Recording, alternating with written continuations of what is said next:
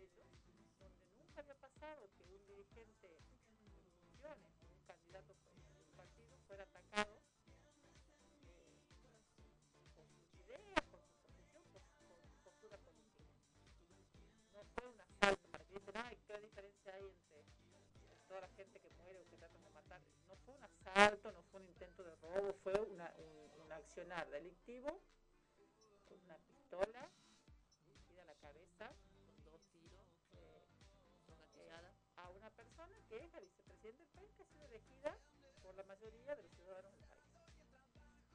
Eh, es un hecho político, no es un hecho de inseguridad. A esto quiero, esto quiero, me quiero referir, digamos.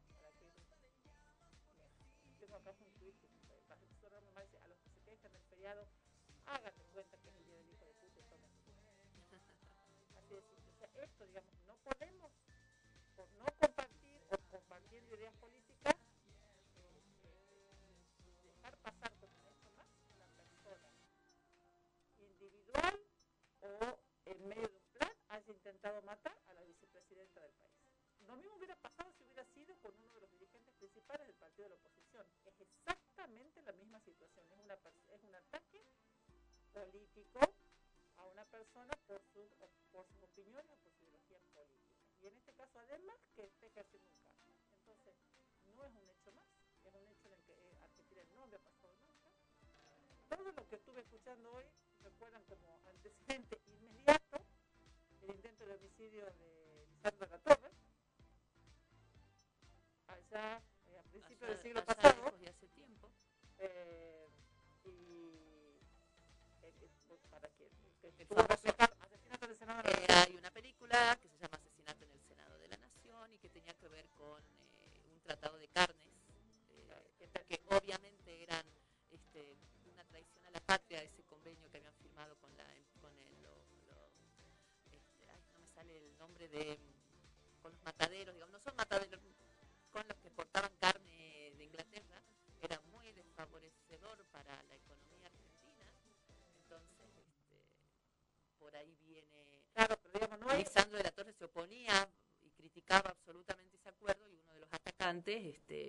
matar Trata de matar para callar.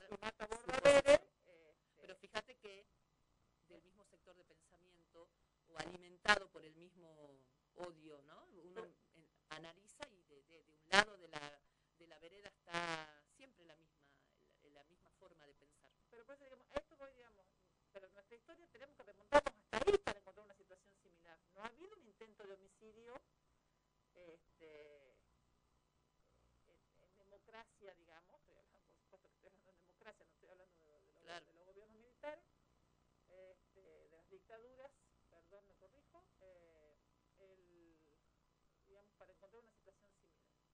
Entonces, esto que pasó es grave, es grave para nosotros como país y es grave para una democracia. Que las personas que no piensan como uno tengan que ser, eh, como que hay que eliminarlas, que hay que sacar sacarlas del mundo.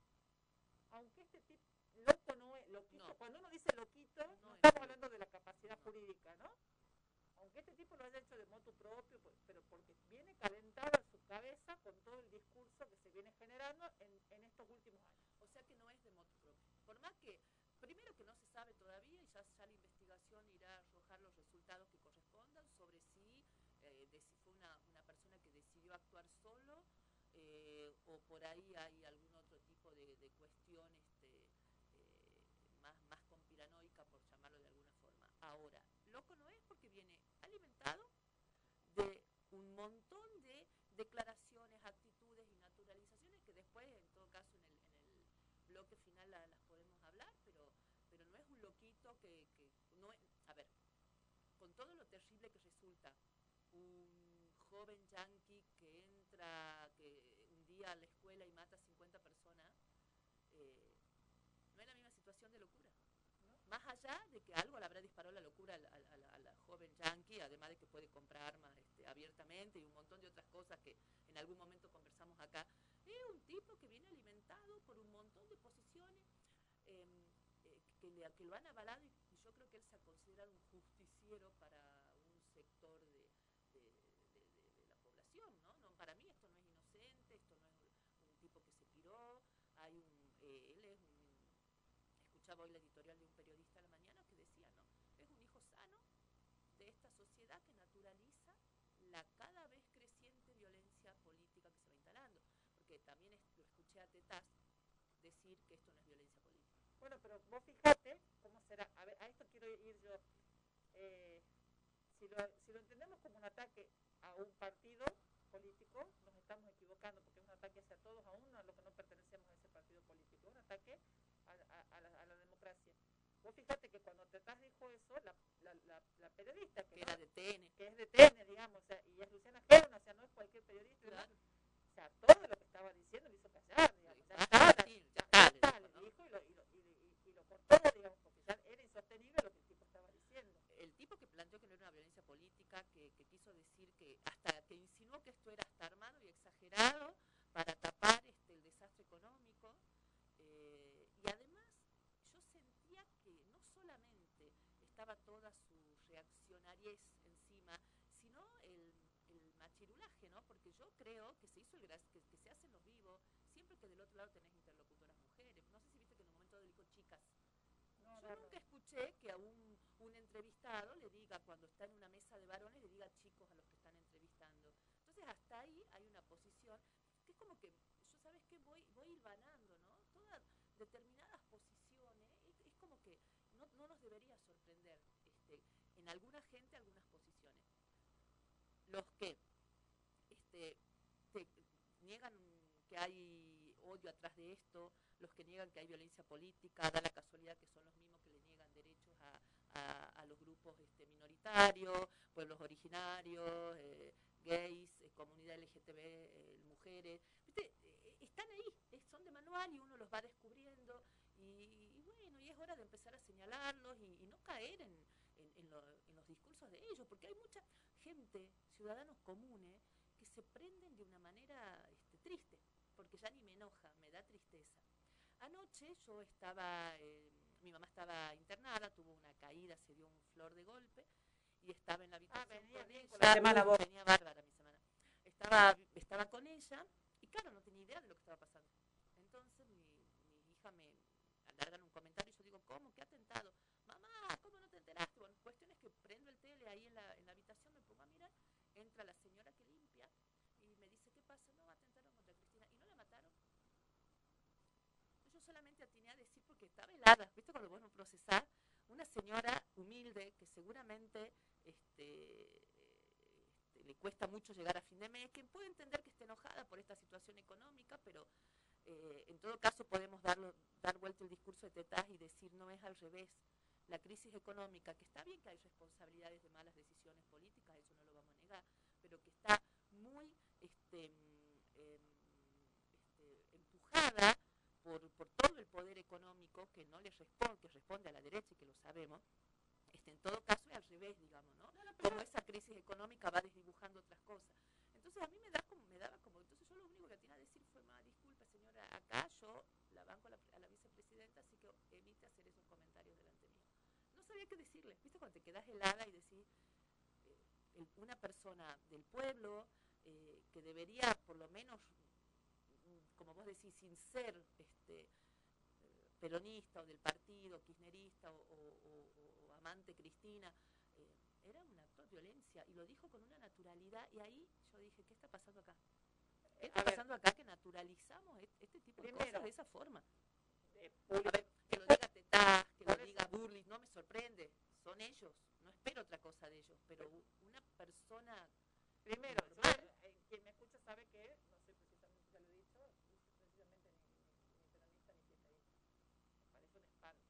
Primero porque me parece que es un atentado político y que es una, es una decisión de, de matar a alguien por, por sus ideas políticas. Eh, en segundo lugar, eh, a ver, soy un ser humano, yo me reivindico católica y creo en el respeto a la vida me parece que me parece un espanto que alguien que se dice religioso, de la religión que sea, uh -huh. pueda este, alegrarse o hacer chistes o este, reírse de la decirlo de alguna manera, de una persona.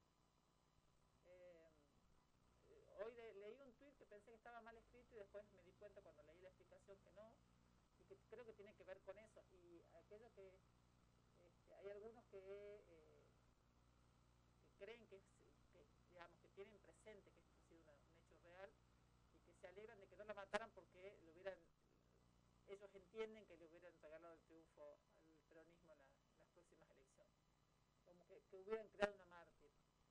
Eh, ¿Qué te puedo decir? Mira, si, si lo hubiera, a ver, para los escépticos, si, lo, si hubiera sido un, un, un, atentado inventado, no hubiera pasado que ella hubiera actuado como que no, no, no se dio cuenta de lo, de lo que pasó, porque realmente ella en el momento no, no, no lo advierte. Claro, hubiera sido sobreactuado, decís de parte de ella. No, no sé si sobreactuado, hubiera actuado el susto, hubiera actuado el, el, el, el temor, y al contrario, ella sea, uno ve la imagen y no puede creer, es más, uno cree, cuando se agarra la cabeza, uno cree que, que como que le hubiera tirado con la pistola de agua y le, le hubiera... Como le tiró agua, algo así. Eh, y, y no, o sea, y después sigue actuando normal. Creo que pasan entre, entre esos dos, dos este, gatillados, gatillados, sí, pasan como cinco minutos hasta que eh, cae ella y no solamente ella, ¿no? Un poco el entorno también, viste que en el momento hay alguien que se da vuelta y mira para atrás y creo que ahí empiezan, esas cosas te paralizan. Yo eh, cuento un, un, una cosa que me pasó a mí hace muchos años, hace por lo menos 30, yo trabajaba en un colegio en una villa a la noche y la puerta del colegio estaba cerrada. Estaba cerrada, pero tenía un agujero, estaba muy rota y me tocaba irme, entonces yo salía, la puerta estaba cerrada y unos chiquitos que estaban afuera, unos chiquitos muy la verdad, muy, este, muy solos, muy marginales, muy, se drogaban mucho en el, en el canal de la vuelta del colegio. ¿Sabes que tenían un arma? Yo no sé si era real o no, pero yo alcancé a ver, fueron escasos segundos en el que yo me, me dirigí a la puerta, entró el, el cañón de, de, de, la pistola, era como una pistolita chiquita en el agujero roto de, de la puerta del colegio y gatilló. Y yo que vi todo ese movimiento, no atiné a salir corriendo, no atiné a moverme, me quedé dura, paralizada. O sea, capaz que era un arma juguete, pero si no lo era, no me hubiera matado porque me iba a dar, qué sé yo, a la pierna, por, por la altura donde estaba el, el agujero, pero me quedé paralizada. Lo que yo no me di cuenta, eso, a eso iba, porque claro. no me di cuenta. No, no, en este caso que se ve claramente que no se da cuenta, inclusive desde algunos canales que estaban transmitiendo, eh, tampoco se dieron cuenta, tampoco se advirtieron, advierten el, el desorden. Que pasa como cinco minutos después, eh, corrida. Yo hoy una, a, a, Babal Grijera que decía que eh, ellos estaban transmitiendo en IP y que eh, se ve como el, una revoltijo, digamos, de gente claro. que pasa y eh, la notera para una mujer se dice, le hicieron, este, este, le hicieron algo a Cristina. Y ellos miran la pantalla y la ven caminando tranquilamente y dicen, no, este, no, este, para dar, dice, nosotros sentimos la obligación de, de, de, desmentir lo que esta mujer había dicho porque se veía claramente que no le había pasado nada. Claro. Después cuando vemos las imágenes de vuelta, ahí nos damos cuenta de lo que había pasado, pero un rato después, o sea, al principio ellos como que este, le bajaron el, el precio a lo que había pasado.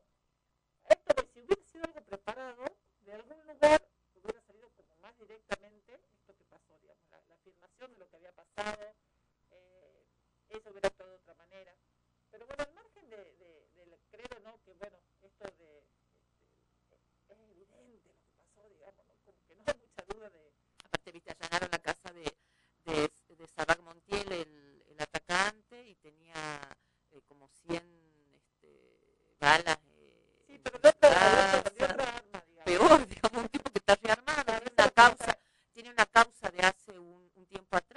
él tiene un prontuario donde lo encuentra la policía en un auto, tenía un, un cuchillo, un arma, tiene un nombre muy grande, un arma impropia, me da mucha gracia porque todas las armas son impropias, discúlpeme, pero era un arma así, un cuchillo muy grande, o sea, evidentemente eh, eh, es un hombre que, porque es ideológico, como vos lo decís, él está en, parado sobre una ideología que tiene que ver con sus tatuajes, que mucha gente está diciendo que es un símbolo, el sol negro de, lo, del nazismo, o sea...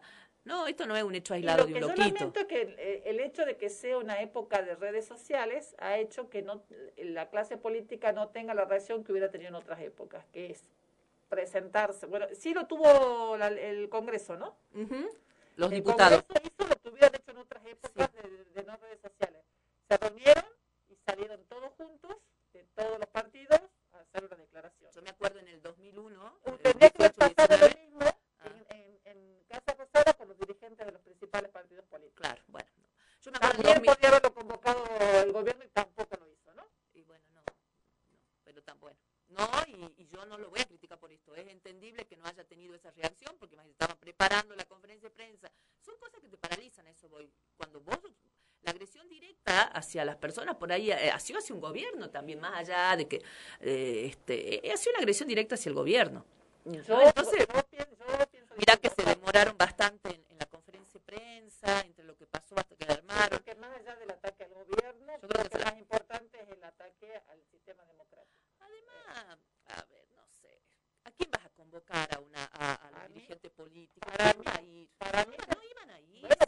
si, los dirigentes políticos, a ver, van a, los dirigentes políticos que, que estaban eh, absolutamente, que están a favor de la democracia, estuvieron, este, estuvieron en la marcha, eh, en el momento dijeron lo que tenían que decir, y los otros van a, van a poner una, van a hacer una pose, van a poner una carita, lo que. No me importa que no necesito que ellos vayan a una reunión del Congreso a decir que lo lamentan. Empiecen a, a, a, a desactivar todos los trolls que no tienen. Quiero que lo lamenten, y empiecen a, no, quiero que lamenten, quiero que repudien lo ocurrido de manera, este, de, de manera, eh, dando la cara, digamos, no a través de un tuit. Bueno, vos sos ingenua. no, no soy ingenua, que es lo que yo espero de los dirigentes. Y no se hace cargo de la responsabilidad que tienen. Porque si no, eh, la cuestión se plantea solamente desde un lugar partidario. Y para mí esto no fue partidario, esto a mí me afecta porque soy una ciudadana de la República Argentina y en la República Argentina hasta acá no se había agredido en la vida a una persona por su ideología política. Pero vos, vos pensabas, con todo esto que viene pasando de hace un tiempo, que nunca, que no iba a pasar, si se viene hoguera de la violencia política desde hace mucho, desde hace un tiempo. Y son siempre exagerados los que por ahí lo marcan o los que los marcamos cuando nos escandalizamos con, con, con posiciones en las marchas, ponele por decirte antivacuna, por nombrarte algo. Hace tiempo que venimos viendo, hace mucho tiempo que venimos viendo esta, esta, este germen de violencia política. Así que no debería sorprender tanto lo que pasó, sinceramente. Y tampoco que no se hagan cargo, porque ellos nunca se hacen cargo de nada. Nunca se hacen cargo de nada. Este sector que hoy, este, si querés, está representado, visible, la cara visible de hoy es Macri, Burli, todo su séquito, eh, a lo largo de la historia argentina nunca se hicieron cargo de los desmanes que hicieron. De todas maneras, el clima de época no, a ver, no, me, no, me, no quiero caer en la grieta y creo que... Te voy a leer es que hay una grieta que tiene que ver con humanidad, con tu condición de, de, de humanidad o no. Hoy. Mm, eh, no quiero que quede esto, porque si no es un ataque al peronismo y no es un ataque al peronismo, es un ataque a la, eh, a, a, la, a la, democracia argentina. Es un eh, ataque al peronismo, como fueron la bomba del 55 y, ta, y los acá, fusilamientos de Valle. Es un, un, ataque al peronismo. Te leo un, un tuit de Fierita, lo ubicas a Fierita, ¿no? Eh, te digo Fierita, pues si digo que es Guillermo Fier, Catalano. Guillermo Catalano, Fierita. La gente cree que es el presidente de la Corte. Eh, no, ya no es presidente de la Corte. Eh, yo iba a la escuela, mi papá me dijo, vamos a la plaza a apoyar a Alfonsín. Yo desorientado. Uh -huh. Pero vos no sos peronista y vivís criticándolo. Sí, pero íbamos todos juntos a defender la democracia. Ese día no lo entendí, hoy lo entiendo, ojalá más lo entendieran. Eso es lo que yo pienso. Está bien, y cuando tuvo, hubimos, tuvimos que ir a defender a Alfonsín, bueno, yo era chica, pero estuve y fui. A lo que yo voy es que ¿Es un ataque a la democracia? Claro que sí. Cada vez que se ataca a, un partido este, político que, que, que, expresión de la democracia, porque qué mayor expresión que la democracia hay en nuestro sistema, les guste o no les guste, critiquen o no critiquen, y son los partidos políticos. Ahora, que, que además es este, un ataque al peronismo, yo no tengo duda que es un ataque al peronismo. La historia está plagada de ataques al peronismo. Si yo me paro cuestionando los discursos de odio y me paro diciendo vamos, tenemos que matar a los otros, lo único que voy a generar es una escalada sin fin. Y eso me parece que es lo que los ciudadanos que no somos parte del peronismo tenemos que este, defender, digamos. Porque si no, esto es que, o sea, yo empiezo a apuntarle a algunos, que es lo que está pasando mucho, este, culpa de este, culpa del otro. Yo creo que hay un discurso de odio instalado, creo que eh, sí es predominante en un sector político, pero no es exclusivo, no es el único.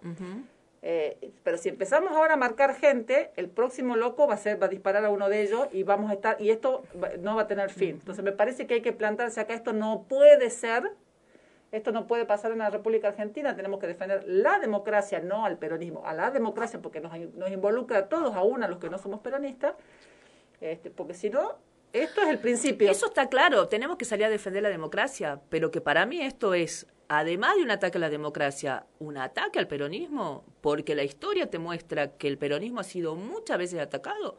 Yo no tengo duda de que lo es. No, no tengo duda. Este, y, porque el otro lado están estos odiadores seriales. Este, no, no tengo ninguna duda. Este, así que bueno, ¿qué vamos a hacer?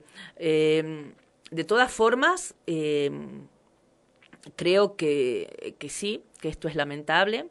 Eh, el tema del feriado, ¿no? Que mucha gente trató, así como, como yo decía, Tetaz dice, no, esto fue un, una exageración para, para para que no se hable más de lo económico.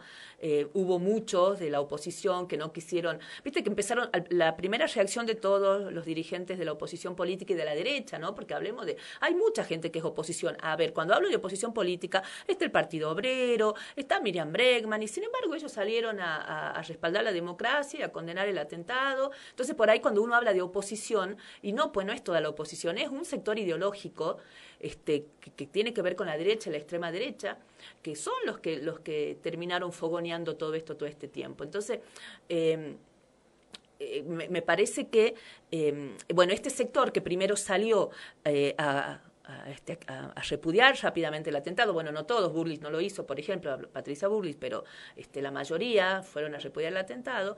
Después, cuando Alberto da su discurso y le pega un poco a, cierto sector político, a los discursos de odio, eh, ya se quisieron despegar, ya se arrepintieron de lo que habían hecho como reflejo y, empezaron a bardear esto y sobre todo el, feriado. Sí, lo que, lo que resulta curioso es que sí, a ver, era previsible lo que iba a pasar hoy.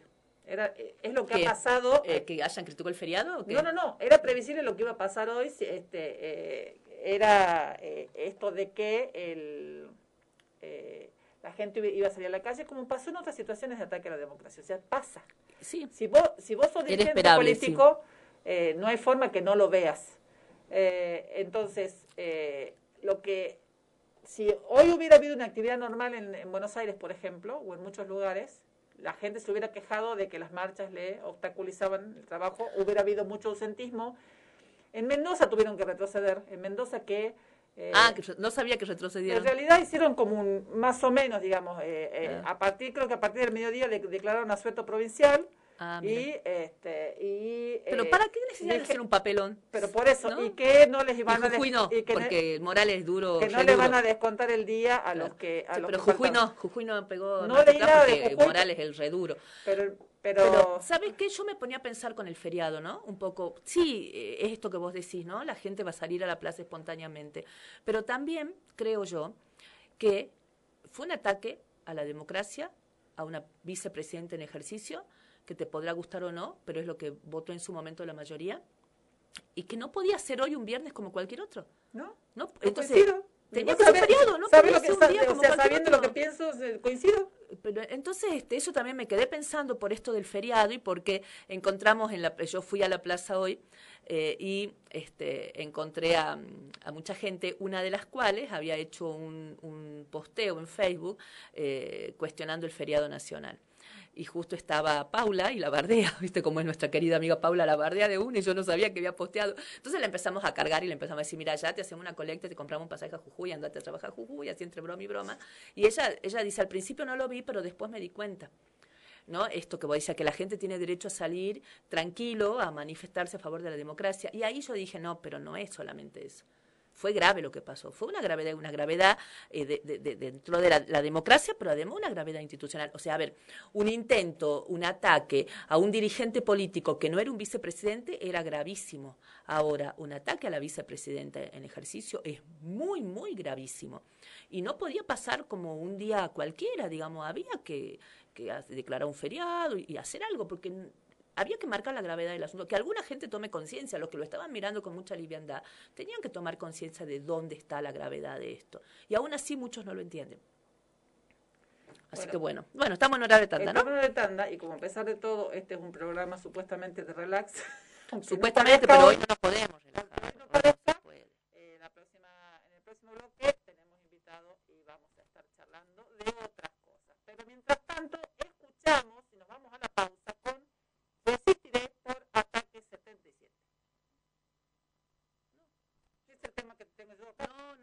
ser que te mandé alguno equivocado. No, perdón, acá hubo un problema nuestro. No, no sé qué estás viendo. No, no sé qué te mandé. Eh, Caballeros de la Quema, Avanti Morocha.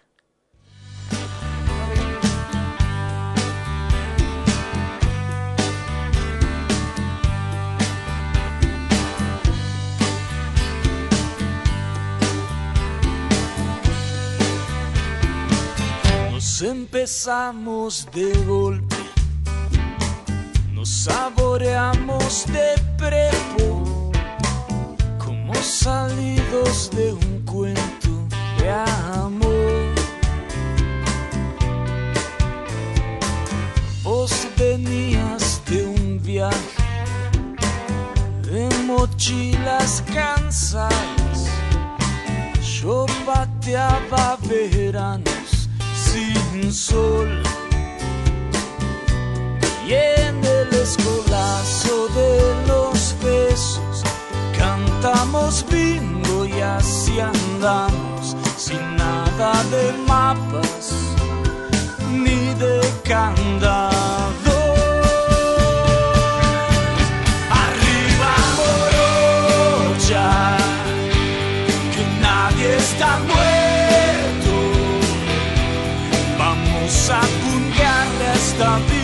Marreta un ramo de sueños.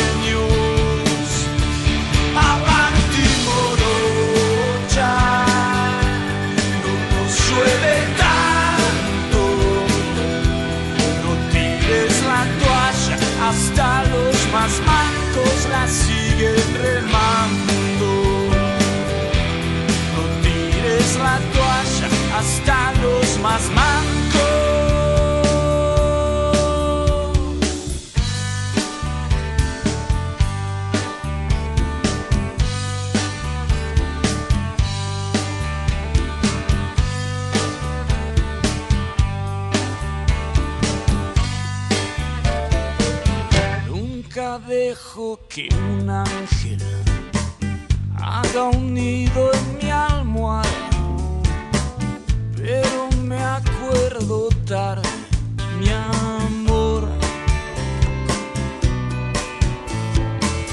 Hoy me siento a la sombra de tus piernas dormidas, le converso a mi insomnio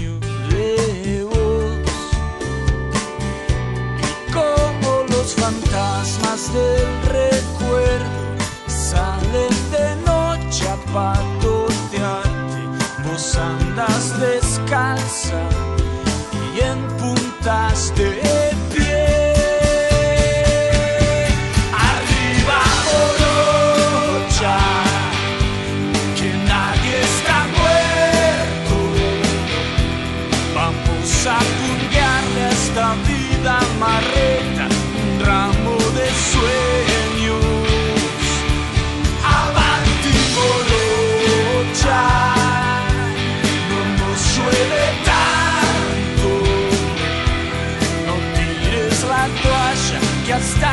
más mancos la siguen remando. No tires la toalla, que hasta los más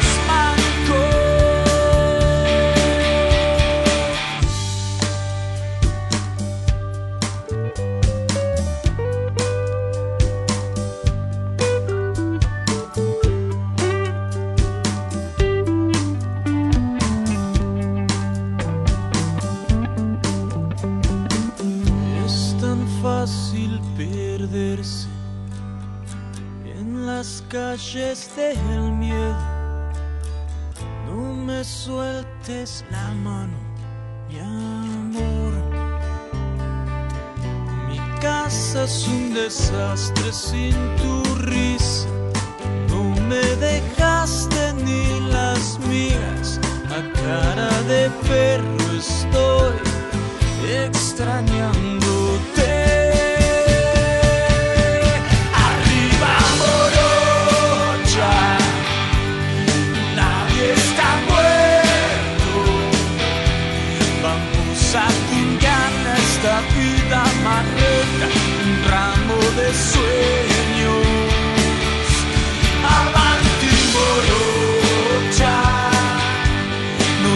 Suele tanto.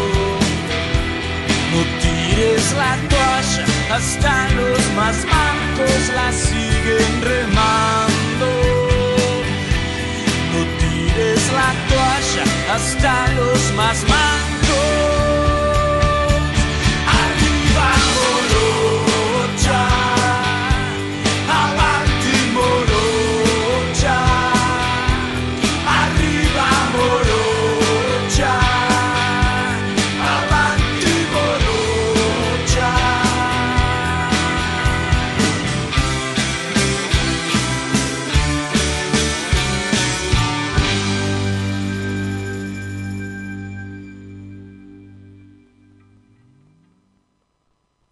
Viernes de After.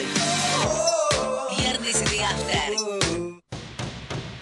88.1 FM Noticias. Una radio para no olvidar. Sergomint, máquinas y herramientas para talleres y gomerías.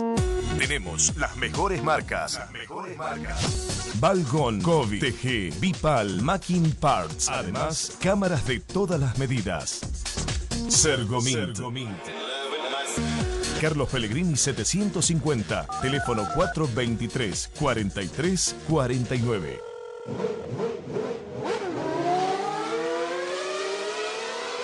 Forbat, la casa de las baterías y pilas. Baterías para autos y pickups, nacionales e importados. Baterías para motos, cortadoras de césped, armados de packs a medida, accesorios para notebooks, video y fotografía, linternas de todo tipo. También paneles solares y heladeras con freezer y gas. Sábados, abierto todo el día.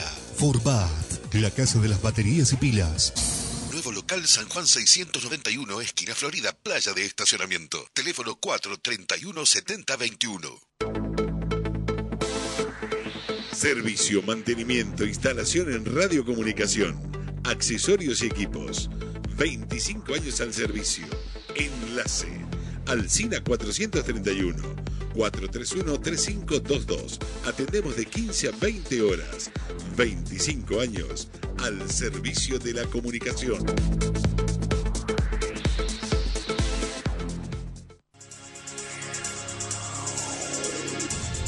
Mientras todos buscan entretenerlo, nosotros lo invitamos a informarse. Nosotros lo invitamos a informarse. 88.1 FM Noticias. La primera del dial. Viernes de After. Viernes de After. Viernes, siempre es viernes en mi corazón. Siempre me Bueno, siento- me- no me estás siento- cantando hoy. Me, me siento como este, cohibida para cantar. porque, Bueno, menos este, mal. Pero bueno, Los oídos de- de- del operador y míos agradecidos. Acá está nuestro operador que no lo saludamos. Hola Baltasar, ¿cómo estás? Nos olvidamos y saludar siempre al operador. Somos un poco mala para estas cosas. Yo creo que ustedes este, no se dieron cuenta. Yo no sé si Baltasar tiene a mano el, el- de la, de la nueva artística del, del programa, pero este, no sé si ustedes se dieron cuenta, pero eh, hoy era nuestro re- este, regreso, digamos, el inicio de primera temporada. Y mira feste- cómo empezamos la nueva temporada. Con una Festejo. intriga de aquello empezamos la segunda, tercera temporada. festejo, todo nuestra idea era este, brindar y de traer un champancito y brindar y pasar la bomba, qué sé yo. Y no, no pudo y ser no, así. no pudo ser.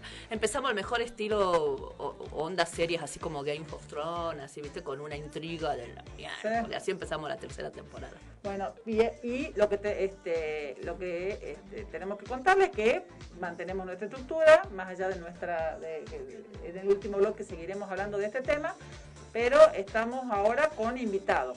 No saben el trabajo que consiguió conseguir este invitado porque no acepta entrevistas con cualquiera. Claro. Su jefe de prensa es muy complicado y demás. Fue todo un trabajo que estuve haciendo estas dos semanas porque tuvimos, Me nos tomamos dos semanas para volver. Este, y estamos en compañía de Damián Ezequiel Uber García. Eh, Buenas. Un Todo. trabajo me costó. No me dejaban venir, tenía que pedir permiso. Eh, Por, me imagino, me imagino, el representante. Ah, ahí está, mirá la Claro, ahí está, ahí está midiendo, nos está mirando mal para que no le preguntemos cualquier cosa, ¿no? Así La, que hay que la- tener la cuidado. licenciada Jean Paoli está a cargo de su, de su prensa y demás. Imagen, todo. Claro, entonces este, ella no, no, no nos daba así tan fácil la entrevista. Bueno, eh, Damián eh, juega rugby. Es, bueno, soy estudiante universitario todavía. Estudiante. Algún día se recibirá, pero bueno, ese es otro, otro tema. Este, pero bueno. Pero juega rugby y eh, consiguió lo que muchos chicos que juegan al rugby acá tienen la expectativa algún día. eh, que le paguen por jugar al rugby. Que le paguen por- Es todo un tema ese, ¿no? Eh, eh, ese, cuando uno dice acá, dice Argentina, no, dice Salta. Eh, O no, también dice Argentina. No. ¿Cuál es la Y, realidad? eh, Y, en rugby eh, realmente es Argentina, Mm. porque el, en- el rugby en particular en Argentina es amateur, en todo, así sea Buenos Aires el mejor nivel, es amateur, digamos. Eh, así que no, en ese sentido, en el rugby por lo menos no hay tanta diferencia. Claro. Como en el fútbol, que vos, por ejemplo, hay podés jugar al fútbol acá en un club, que si bien hay profesionales como Gimnasia y Tiro, Juventud Central, ya ir a Buenos Aires es una diferencia Claro. grande. Pero en cuanto a que te paguen o no en rugby, es exactamente lo mismo en todos lados. O sea, o sea, que no te pagan. No te En pagan. Argentina no le pagan a nadie. Ah, salvo- Entonces, y- entonces estás trabajando acá en la Argentina, ¿te pagan por jugar al rugby? Y acá- no. Acá nunca. Se pa- uno paga para jugar. Claro, y sí, porque tenés que sí, siempre, siempre todo. terminás pagando, ¿viste? Sí. Qué sé yo, yo me imagino el jugador de rugby que tiene, pasa lo mismo con el hockey, ¿no? Sí. Este, Incluso peor, porque es más caro. Sí, que tienen la expectativa. Me acuerdo de, de la sobrina de una amiga mía que había estado elegida en, la, en las Leoncitas. Entonces ella se iba, le pagaban una semana eh, hacer un entrenamiento muy intensivo en el CENAR. Pero ella no podía competir con las porteñas y con las Rosarina, que están más cerca, que tenían entrenamiento todo el mes. Exacto. Entonces, ¿qué le decían? Vos tenés que desarrollar más tu pierna, andás a gimnasio. Y tenía que pagarse ella un gimnasio. Sí, sí. ¿no? Hizo un gimnasio, hizo un entrenador, hizo un montón de cosas para poder me- tener una, me- una mediana competitividad. Este, así que ni hablar de, de- de- de grandes ligas en otros, en otros países, ¿no? Sí, es. Siempre. A ver, acá. Bueno, en hockey en Buenos Aires hay algunas chicas y chicos que sí cobran por jugar, pero bueno, generalmente son los que juegan o en las Leonas. Claro, son o las en los Leones. unas becas Claro, deportivas becas ahí. deportivas. Sí. O, o tienen un sueldo, pero bueno. Sí. Y hay uno desde acá, la verdad, sien- está más lejos de la capital siempre y más lejos de todos los entrenamientos diarios que tienen Todo. todo, se hace mucho más difícil, hay que ponerle mucha... Te tenés que destacar mucho más. Claro. O sea, si vos vas y jugás al mismo nivel, es como que el otro me queda más cerca, vive acá, entrena todos los días, y termina me siendo conviene más. difícil. claro. es como hacer doble esfuerzo, ¿no? Sí. Eh, eh, esta- es una situación muy desfavo- desfavorecedora para eh, los que vivimos en el interior. Bueno, entonces, ¿dónde te pagan, Damián? En España, ¿Estás jugando en España? en España, sí. Eh, ¿cómo, ¿Cómo llegaste a España? Eso iba a preguntar, ¿cómo llegar? ¿Cómo llegaste? ¿A dónde llegaste? Bueno, eh, cómo llegué fue mm, hace varios años que yo tenía ganas de irme a jugar afuera. Más allá de que, obviamente, si uno siempre sueña que te paguen y todo, a buscar experiencia nueva o otro nivel o, bueno, O viajar, Un poco porque de todo, es el viajar. momento cuando uno no tiene hijos Es la todavía. experiencia, sí. ¿no? Incluso mi mamá vivía allá, entonces también era una forma de ir, eh, bueno, combinar todo lo que me gusta, digamos, y poder ir para allá. Entonces yo empecé a buscar y a mandar mail a todos los clubes. Entré a, a Google y empecé a buscar la Liga de España y empecé a mandar mail a todos los clubes para preguntar cómo era la, toda la cuestión para jugar ahí, qué había que hacer, qué había que presentar, mandar videos, todo.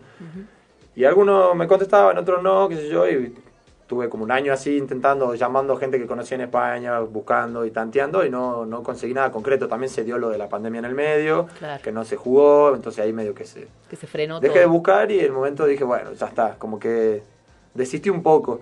Y de un día para el otro en Instagram vi un perfil de un, un chico que se dedica a hacer de la conexión, digamos, con los clubes en Una Europa. especie de reclutador, Como digamos. reclutador, representante. Hoy en día él tra- trabaja como representante mío, ah, no tan profesionalmente, pero, Pero bueno, es más sí. o menos el rol. Y, y justo él publica una publicación de que estaban buscando para un club de España de los puestos que yo jugaba y las características, bueno, que yo las cumplía y les mandé, le mandé un mensaje diciendo yo quiero aplicar como pidiendo la información y así en una semana se dio que me, me dijo, mira, este club está interesado, eh, quieren esto, hicimos una llamada con el entrenador y, y así fue de una semana a otra después de haber buscado Mirá, ¿no? Lo que cuando se tiene que dar. Sí, fue así de la nada, la verdad. Cuando ya había dicho, bueno, ya está.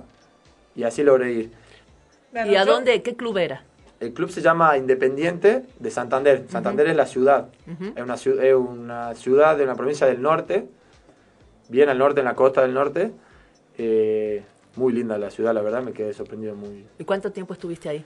me- Yo me fui en septiembre, a mediados de septiembre, y estuvimos hasta junio, eran unos 8 o 9 meses, que es la que es lo temporada que dura la temporada, exacto. ¿Y qué te ofrecen para ir en ese momento? ¿Los pasajes te los pagaste vos, te los pagaron ellos? ¿Cómo, cómo es todo ese trámite? Cada uno, obviamente, siempre depende del nivel de uno, depende del nivel económico del club, todo. Hay diferentes ofertas y propuestas y arreglan- se arreglan cosas diferentes.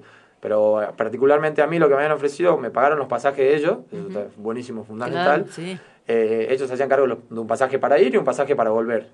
La estadía allá, o sea, un lugar para vivir, que vivíamos en una casa compartida con otros cuatro chicos que jugaban conmigo, y un sueldo mensual, digamos, de, de rugby. ¿Qué te alcanzaba para...? Sí, no, incluso.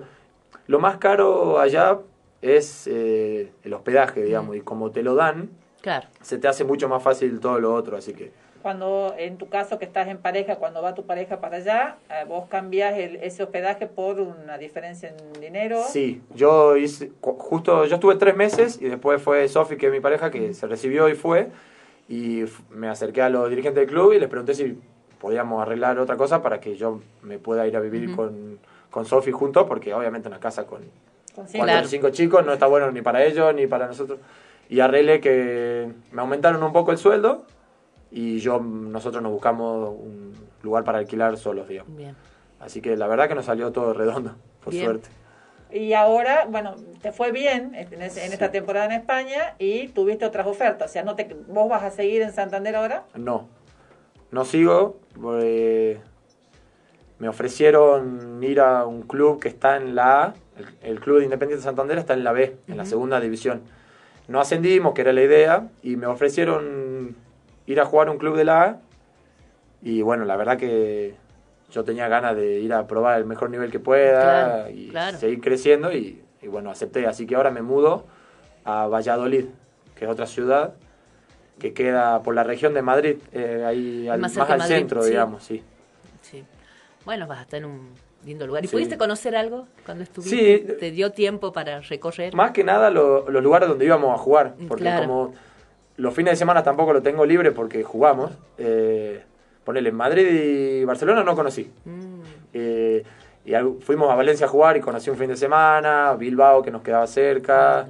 eh, ¿qué otro lugar? Almería, pero no mucho, solamente los lugares donde íbamos a jugar. claro, Eh, porque bueno, tenés entre la semana los entrenamientos y los fines de semana los partidos. los partidos. Sí, Entonces, ya algo cuando no tenés fecha o algún parate por la fiesta, algo algo conoces. Bueno, y Asturias, que es donde vive mi mamá, en la otra provincia. Claro, pero bueno, ahora vas a estar cerca, así que capaz Sí. una escapadita a Madrid, más que vas a jugar la primera, en A, bueno, la primera es como la, Sí, en sí. la A, vas a poder este expandir también. Sí, qué, qué buena experiencia. Más cerquita. Este, sí, hay, yo, hay muchos jugadores de Salta, o va, de Argentina o de Salta jugando en Sí, España. la verdad que yo me sorprendí. de En el equipo donde yo estuve ahora en Santander, salteños no había, pero éramos aproximadamente 20, 25 argentinos en el Mm, equipo, éramos muchísimo, un montón. sí. Muchos tucumanos, rosarinos, santagueños, cordobeses. De Buenos Aires son los que menos vi. Eh, y salteños, ahora en el equipo nuevo donde voy, hay dos. Así que bueno, vamos a hacer tres salteños. ¿Y vos los conocías ya, los Sí, sí, jugué acá en contra de ellos porque ellos jugaban en gimnasia y tiro. Ajá. Así que sí, los conozco, son más o menos de mi edad. ¿Y vos dónde jugabas? En el jockey. En el jockey.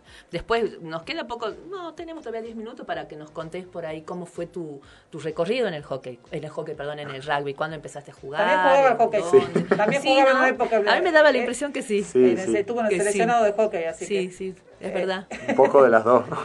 ¿Cómo fue tu camino, digamos? Y no, bueno, al rugby, mi familia toda siempre jugó al rugby, son todos rugbyistas. Y empecé a jugar desde, no sé, 4 o 5, de que tengo su razón, al rugby. Eh, obviamente, siempre cuando son más chicos, más. eh, Más tranqui. más por diversión, digamos, Claro. obviamente para estar, pero bueno, nunca nunca se faltaba, nunca iba todo, me la pasaba todos los fines de semana en el club, todo el día viendo a los más grandes jugar. Después, bueno, va creciendo y obviamente los que ven que les gusta un poco más ya dedicarse y ponerle tiempo, gim- porque ya de más grande hay que ponerle gimnasio, Sí, claro. ir a entrenar, volver tarde y cuando empezar la universidad, bueno, yo soy demasiado fanático, la verdad, así que nunca lo dejé y nunca dejé de jugar, siempre hice otro deporte, sí, a la misma vez, Que era el hockey. al hockey, jugué al básquet una época, pero ya cuando a los 17, 18 que eh, subía a plantel superior, ya es Ya te medio aquí, incompatible, claro. digamos, y ahí ya solamente jugaba al rugby y ya te empezaba a dedicar más, digamos. Claro. Además, eh, eh, tu pareja también eh, juega al deporte, es, es deportista y, y, y también tenía. El primero se iban a ir atrás, te ibas a ir a vos atrás de ella, digamos. Sí, era la idea. Justo antes de, de que se dé todo lo de la pandemia, Sofi, que juega al hockey en Popeye, eh, había conseguido para ir a jugar en Australia. Ah. tiene una amiga también que está allá, entonces bueno, íbamos, íbamos a compartir, íbamos a vivir juntos, qué sé yo. Y yo me iba a ir, a, bueno, A atrás de ella, sí. digamos, a ver si conseguía ir o jugar en algún club, algún trabajo, qué sé yo, pero nos queríamos ir. Y justo se dio lo de la pandemia, Australia cerró, que encima fue de los países que más, Que más tiempo estuvo Sí. cerrado, y no pudimos ir, y bueno, se dio primero esto, y bueno, lo decidimos así. Pero ya estaba- pendiente. ya estaba la idea. La idea era, era irnos, sobre todo por el lado del deporte, digamos, que a los dos nos gusta. Yo debo decir que me siento parte de esto porque esto se consiguió, él dijo ya estaba por desistir y demás, pero ¿saben por qué salió? Porque yo había empezado a hacer ejercicio. Claro. Claro. Él era mi preparador físico, Y digamos, huyó. era, era mi... Huyó así, salió corriendo, No dijo, no, no, esto ya claro, no me quiero hacer cargo. Cuando había agarrado así como regularidad, eh, se fue. Se huyó, vos, bueno, bueno, sí, ves, mira, yo tengo que ver. ¿Y cuáles son las expectativas futuras? ¿Cuál es- ¿Qué es lo que estás pensando a futuro de, de tu carrera, digamos, desde el punto de vista deportivo? Y deportivo, así a grandes rasgos, tratar de seguir jugando y siempre el mejor nivel que pueda,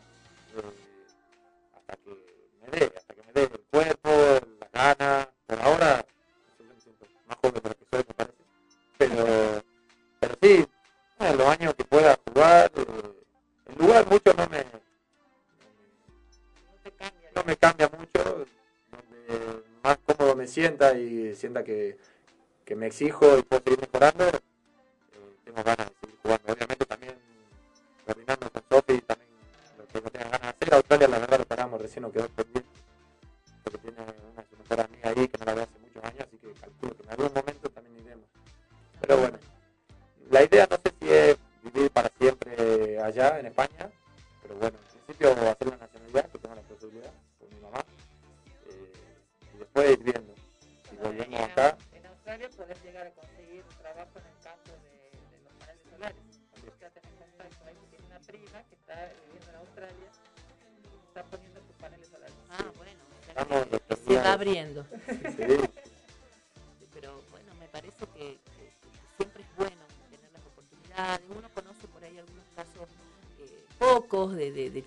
pueden así en esto, ¿no? Eh, con el hockey, yo conozco más con el hockey y ahora con el rugby, pero,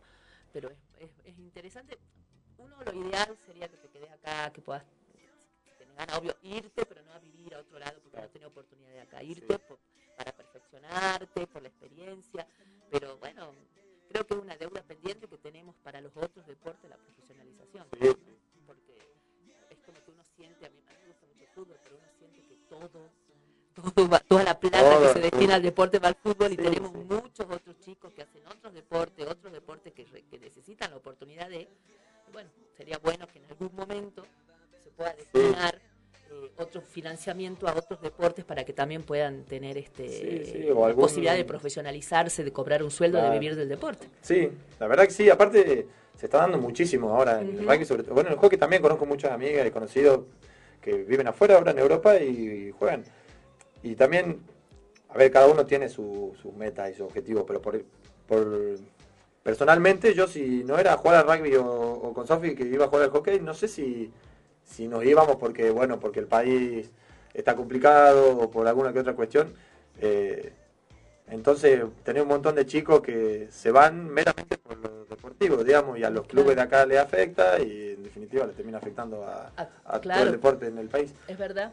yo creo que en algún momento alguna medida se tendrá que tomar, digamos. Sí, hay que empezar a, visualizar eso también, porque es, cierto, yo no lo, no lo veía tan así desde, desde ese lugar de que el club también pierde. Sí, porque no empezás a perder, es como que formás les das las primeras herramientas y cuando llegan a un nivel de competitividad se van porque acá no tienen oportunidades. Entonces eso también, este, bueno, pero son los clubes los que tienen que empezar también a, pechar desde otras Sí, sí, los clubes, las uniones, las todo. uniones, claro. Lo que te decía, por ejemplo, de Buenos Aires, que lo, que menos vi es chicos de Buenos Aires jugando, también se da porque en Buenos Aires el, torneo, el nivel competitivo es altísimo. Eso pensaba, que por eso no se van. Porque claro, tienen, entonces tienen una motivación, tal vez no será económica porque no cobran, pero se, se genera una competitividad entre los clubes, eh, mueren por ganar el torneo. Y acá nosotros en Salta que, jugamos con Tucumán, que no jugamos con Tucumán, que siempre hay pelea y lío, somos pocos clubes, como que se termina desvaneciendo un poco la, la competitividad. O sea que por ahí la, la, la, gran aspiración de, yo me acuerdo cuando era más, más joven, eh, era el tema de ganar a Tucumán, ¿no? Sí, el tema de la competencia salta a Tucumán y ganar a Tucumán era como que ya ganó la Copa del Mundo, más o menos una fiesta. Este, pero bueno, se agota en algún momento esa, esa motivación, no alcanza para que te quedes. Bueno, vamos, a la pausa. vamos, no me lea mal, por favor, la grilla. ¿Ya tiene la grilla correcta? Creo que sí. La, trato de usted porque para que no meta la pata. Vamos a la pausa con la cigarra. Ah, bien. La, por, Mercedes, Sosa. Encima me echa la culpa a mí que yo le mandé más la grilla. Vamos a la pausa.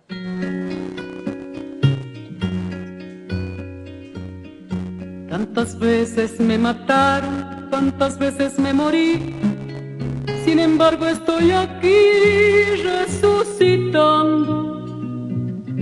Gracias estoy a la desgracia y a la mano con puñal porque me mató tan mal y seguí cantando,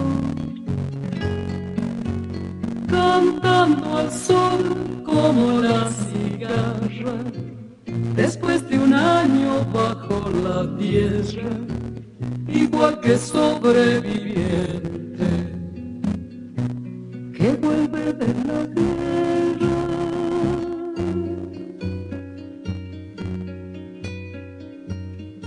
Tantas veces me borraron, tantas desaparecí. A mi propio entierro fui sola y llorando. Hice un nudo en el pañuelo, pero me olvidé no era la única vez. Y seguí cantando, cantando al sol como la cigarra después de un año bajo la tierra, igual que sobreviviente que vuelve de la guerra.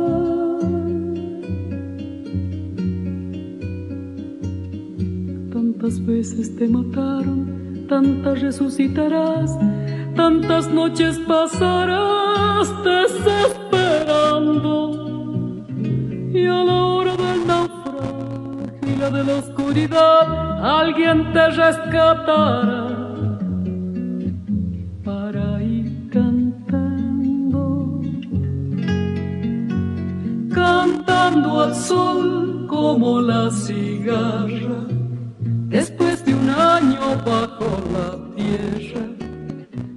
que sobreviviente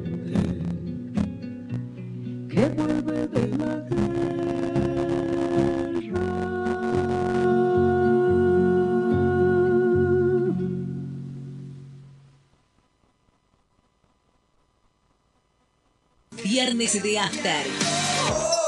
Viernes de After. 88.1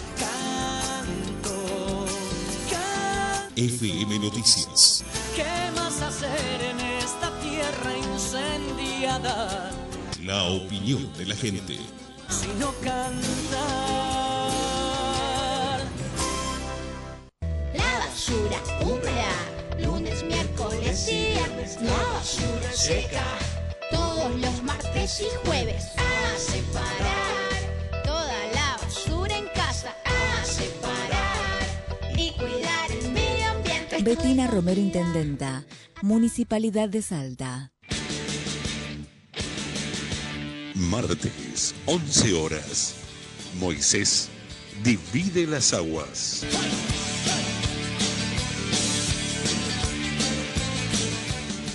www.turradioinfo.com, el sitio web para tu emisora en 5 minutos.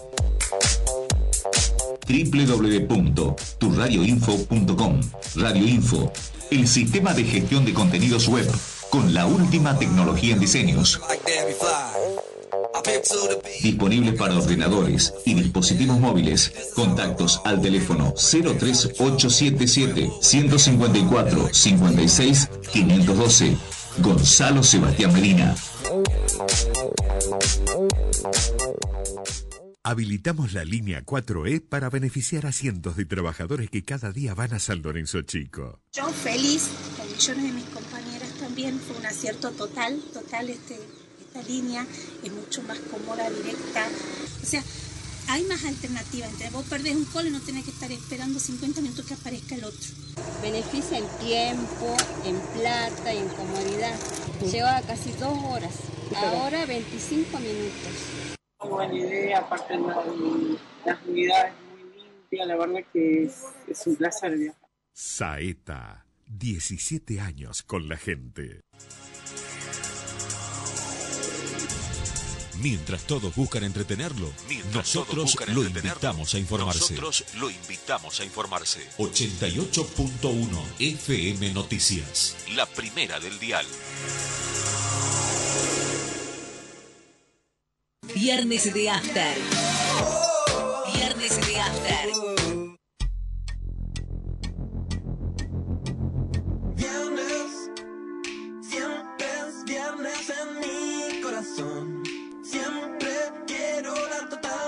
De este mundo que Ya estás, ver- ya estás, ya estás como mejorando el ánimo. A mí la verdad que me mejoró un poquito el ánimo ir a la plaza. Hoy yo me fui a la plaza eh, y sí, porque a veces uno se siente rodeada de, de gente que, que avala y eh, estos discursos de odio que los repite, entonces uno por ahí prefiere quedarse callado y te sentís solo con un montón de gente a la vuelta que no se da cuenta porque no es que son malos, malos, malísimos, ¿viste? Pero sin darse cuenta van reproduciendo discursos que, van este, em, dándole como mucho impulso o naturalizando esta violencia política que se va instalando y como que me sentí acompañada, de alguna manera me sentí abrazada por mucha gente que, viene sintiendo y viendo lo mismo que yo hace un tiempo y que bueno, este, eso me subió un poquito el ánimo. Igual la tristeza es difícil que se vaya porque nunca pensamos o no esperamos que esto suceda. ¿No? Este, pero bueno, después seguiremos hablando del tema. Ahora volvamos, Volvamos a al invitado. hablemos acá de en cosas compañía más. de Damián Ezequiel, Uber García. Yo me acuerdo cuando eligieron el nombre de Damián Ezequiel, to- toda la familia dijimos, qué fiel esos nombres. Porque además todos, todos, este, ¿No te gustaban esos nombres? Ah, todos relacionábamos, relacionábamos en ese momento Damián con, con la película. Ah, con el libro del Damián Malvado, Eh, del Damián en Demian, No, de- Demian era. Demian, Bueno, para mí bueno, era ¿cuál- Demian, no entonces me Damián. pregunto, ¿cuál va a ser el segundo nombre, Ezequiel? Bueno, usted también. Enzo o Enzo, por el Enzo, imagínate. Usted también. Dejan, dejen a la gente poner los nombres que se Ya no, cante la gana. Ya, está, ya, ya, ya, ya lo acogimos en la familia, así que va a ver que ya, Ya no no, lo aguantamos, digamos. Son contados con los dedos lo que me dicen también. Así que... Ah, porque en general es conocido como, si lo quieren buscar en redes sociales, como Chueco. Ah, ahí, sí lo conoce todo el mundo. Así lo conoce todo el mundo y las redes sociales también. Así que... Este, O sea, todo el mundo. Las redes sociales, todo el mundo. Claro, todo el mundo. Chueco Uber. Bueno, contar. Vos acá cuando te fuiste estabas estudiando. Sí, ¿Qué estabas haciendo? eh, estaba estudiando administración de empresas, pero a distancia ya, porque Claro. estaba trabajando también. Entonces, para compatibilizar las cosas, eh, empecé a estudiar a distancia. ¿Y la carrera quedó en parate o, o la, no, estás sigo, así- la sigo seguís haciendo haciendo a porque distancia? por suerte eh, puedo rendir, cursar y rendir estando allá, porque es 100% distancia.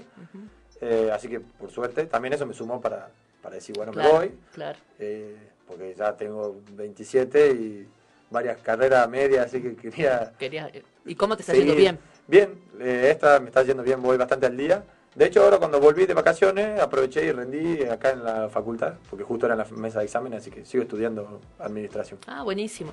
¿Y qué cosa noble la educación a distancia? Eso también alguna vez tenemos que dedicarnos a hablar de esto mucho, porque hace un tiempo que Cosa viene buena de la pandemia. cosa buena de la pandemia que la instaló de una buenas. forma que uno pensaba De una que... forma más seria de la que se venía Sí, dando. Y, porque y más rápido, porque uno esperaba en algún momento llegar a eso. De hecho, vos hiciste alguna vez una- un curso, ¿te acordás? Que lo abandonaste, creo que era para educación a distancia. Eh, sí, en realidad de TICS, pero sí, tenía que ver con la lo educación a hiciste distancia. hace muchos años, uno no lo hice, pensaba... pero bueno, es, es como que no avanzaba y en las universidades públicas, pues yo lo hice en la universidad pública y, en, este, y, y no avanzaba y era lo que estaba, y lo único que había, había eh, instituciones medio dudosas que tenían el, el sistema. La pandemia lo agilizó, lo popularizó. Sigue existiendo esa institución dudosa, pero pero ahora, ahora las instituciones instituciones, serias, las instituciones serias también lo tienen. que está muy bueno. Entonces la gente que trabaja, la gente que no se puede instalar otro lugar y demás, entonces eso le sirve.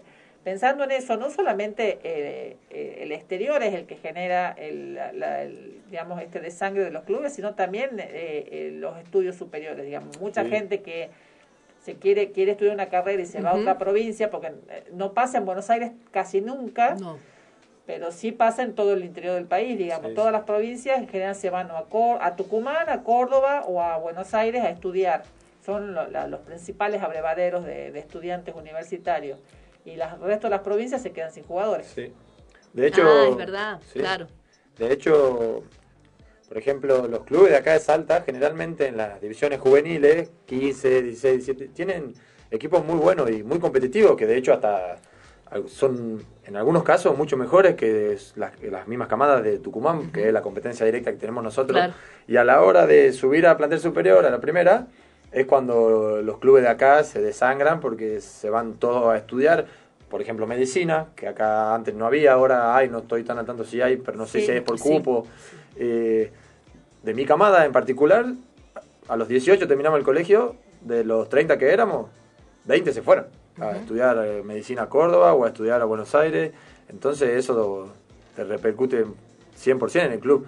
Y ese chico que jugaba lo, acá en, en- en estas divisiones, los 16, 17, y se termina yendo a Tucumán a estudiar, ¿va a jugar a los clubes de Tucumán o la, o la pica es tan fuerte que No, ni no, loco no. se va a...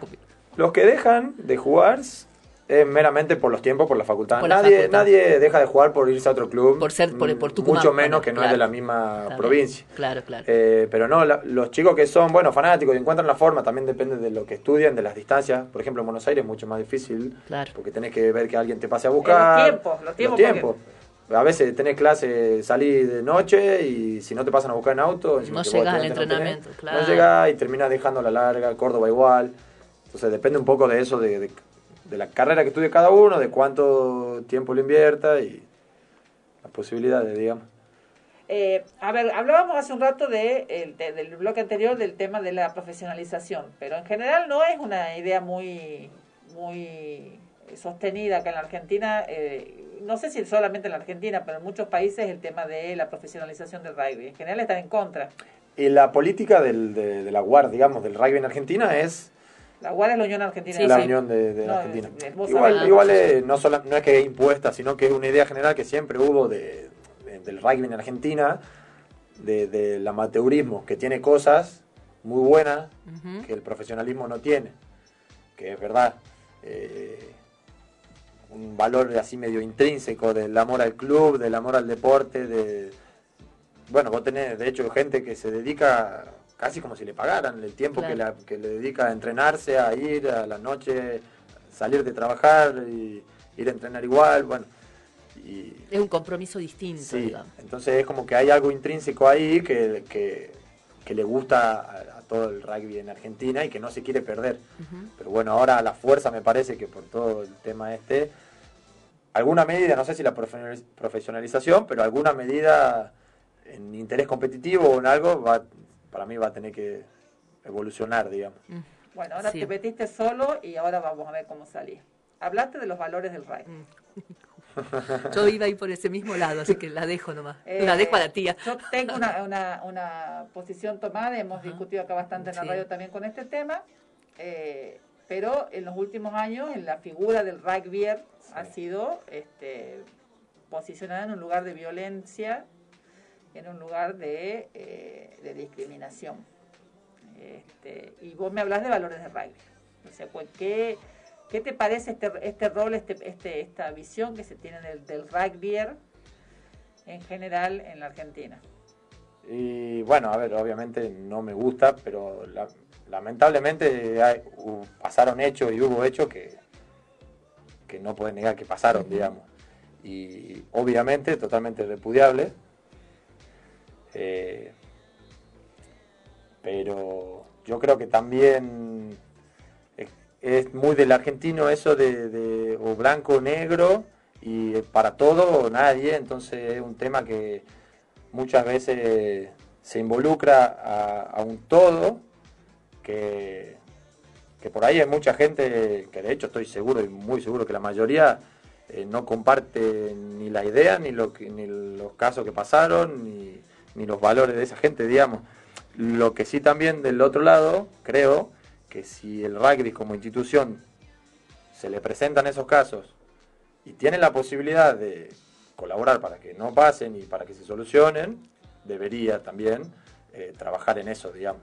Eh, porque evidentemente hay ciertas personas que, que se van de los valores que supuestamente se pregonan y habría que hacerse cargo, ¿sí? Claro, tenía que que marcárselo asumirlo. duramente. Obviamente, yo, yo, yo estoy en contra de negarlo, de decir, no, no, esa gente no es rugby. Bueno, sí, a ver, O es uno solo y no más. Claro, es verdad que no porque se hayan dado, no sé cuántos casos fueron, pero se hayan dado algunos casos, es, ver- es verdad también que no es que todo el mundo que juega al rugby, por el mero hecho de jugar al rugby, eh, es igual que la persona que, que hizo lo, Claro.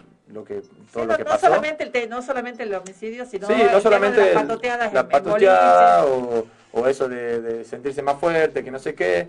Ah, eh, obviamente, así como hay violencia en el rugby, hay violencia en todos lados y yo creo que el mundo hoy está Sí, coso, demasiado tenso todo, pero yo creo que cada uno se debe hacer cargo de lo que le corresponde a cada uno y el rugby tiene esta problemática hoy por hoy, hace rato, y yo creo que no debería negarla para nada, hacerse cargo, aceptar qué pasa y ver de solucionarlo para contribuir a la comunidad, Claro, digamos. trabajar para adentro, porque por ahí a veces uno tiene un discurso y después los hechos es como que dejas este, Claro. las cosas como están. Ahora, en, en, en un momento cuando esto surgió, hubo muchos testimonios de mucha gente que tenía malos recuerdos con, con los jugadores de rugby en los boliches, chicas, que sin llegar al homicidio, las molestias, el acoso y demás, ¿no? Y en ese momento hablamos duramente de todo esto y, este, y ahora, digamos, ¿no? Este, con, me, me pongo a pensar, ¿no? En realidad, los clubes de fu- fueron este, cuestionados porque muchos no se hicieron cargo, como vos planteás. Pero, ¿qué queda ahora? Yo estaba pensando, no es exclusivo del rugby. Hoy vos lo podés decir con casos en la mano, porque tenemos el tema del jugador de Boca, este Villa era, ¿no? Que- Y el club saliendo a felicitarlo, bancándolo. Una jugadora de fútbol femenino del club que la rompe, que es re buena jugadora en la selección, bancándolo al tipo que tiene muchísimas denuncias de violencia de género. Entonces hay ahí una cuestión, este, y, y bueno, a partir de esto salió lo de la ley Micaela para los jugadores de fútbol, que es muy necesaria. Yo no sé si eso pasó con el rugby, si finalmente hubo como, como, como ese pedido de que se empiecen a capacitar en la ley Micaela, la verdad que no lo sé.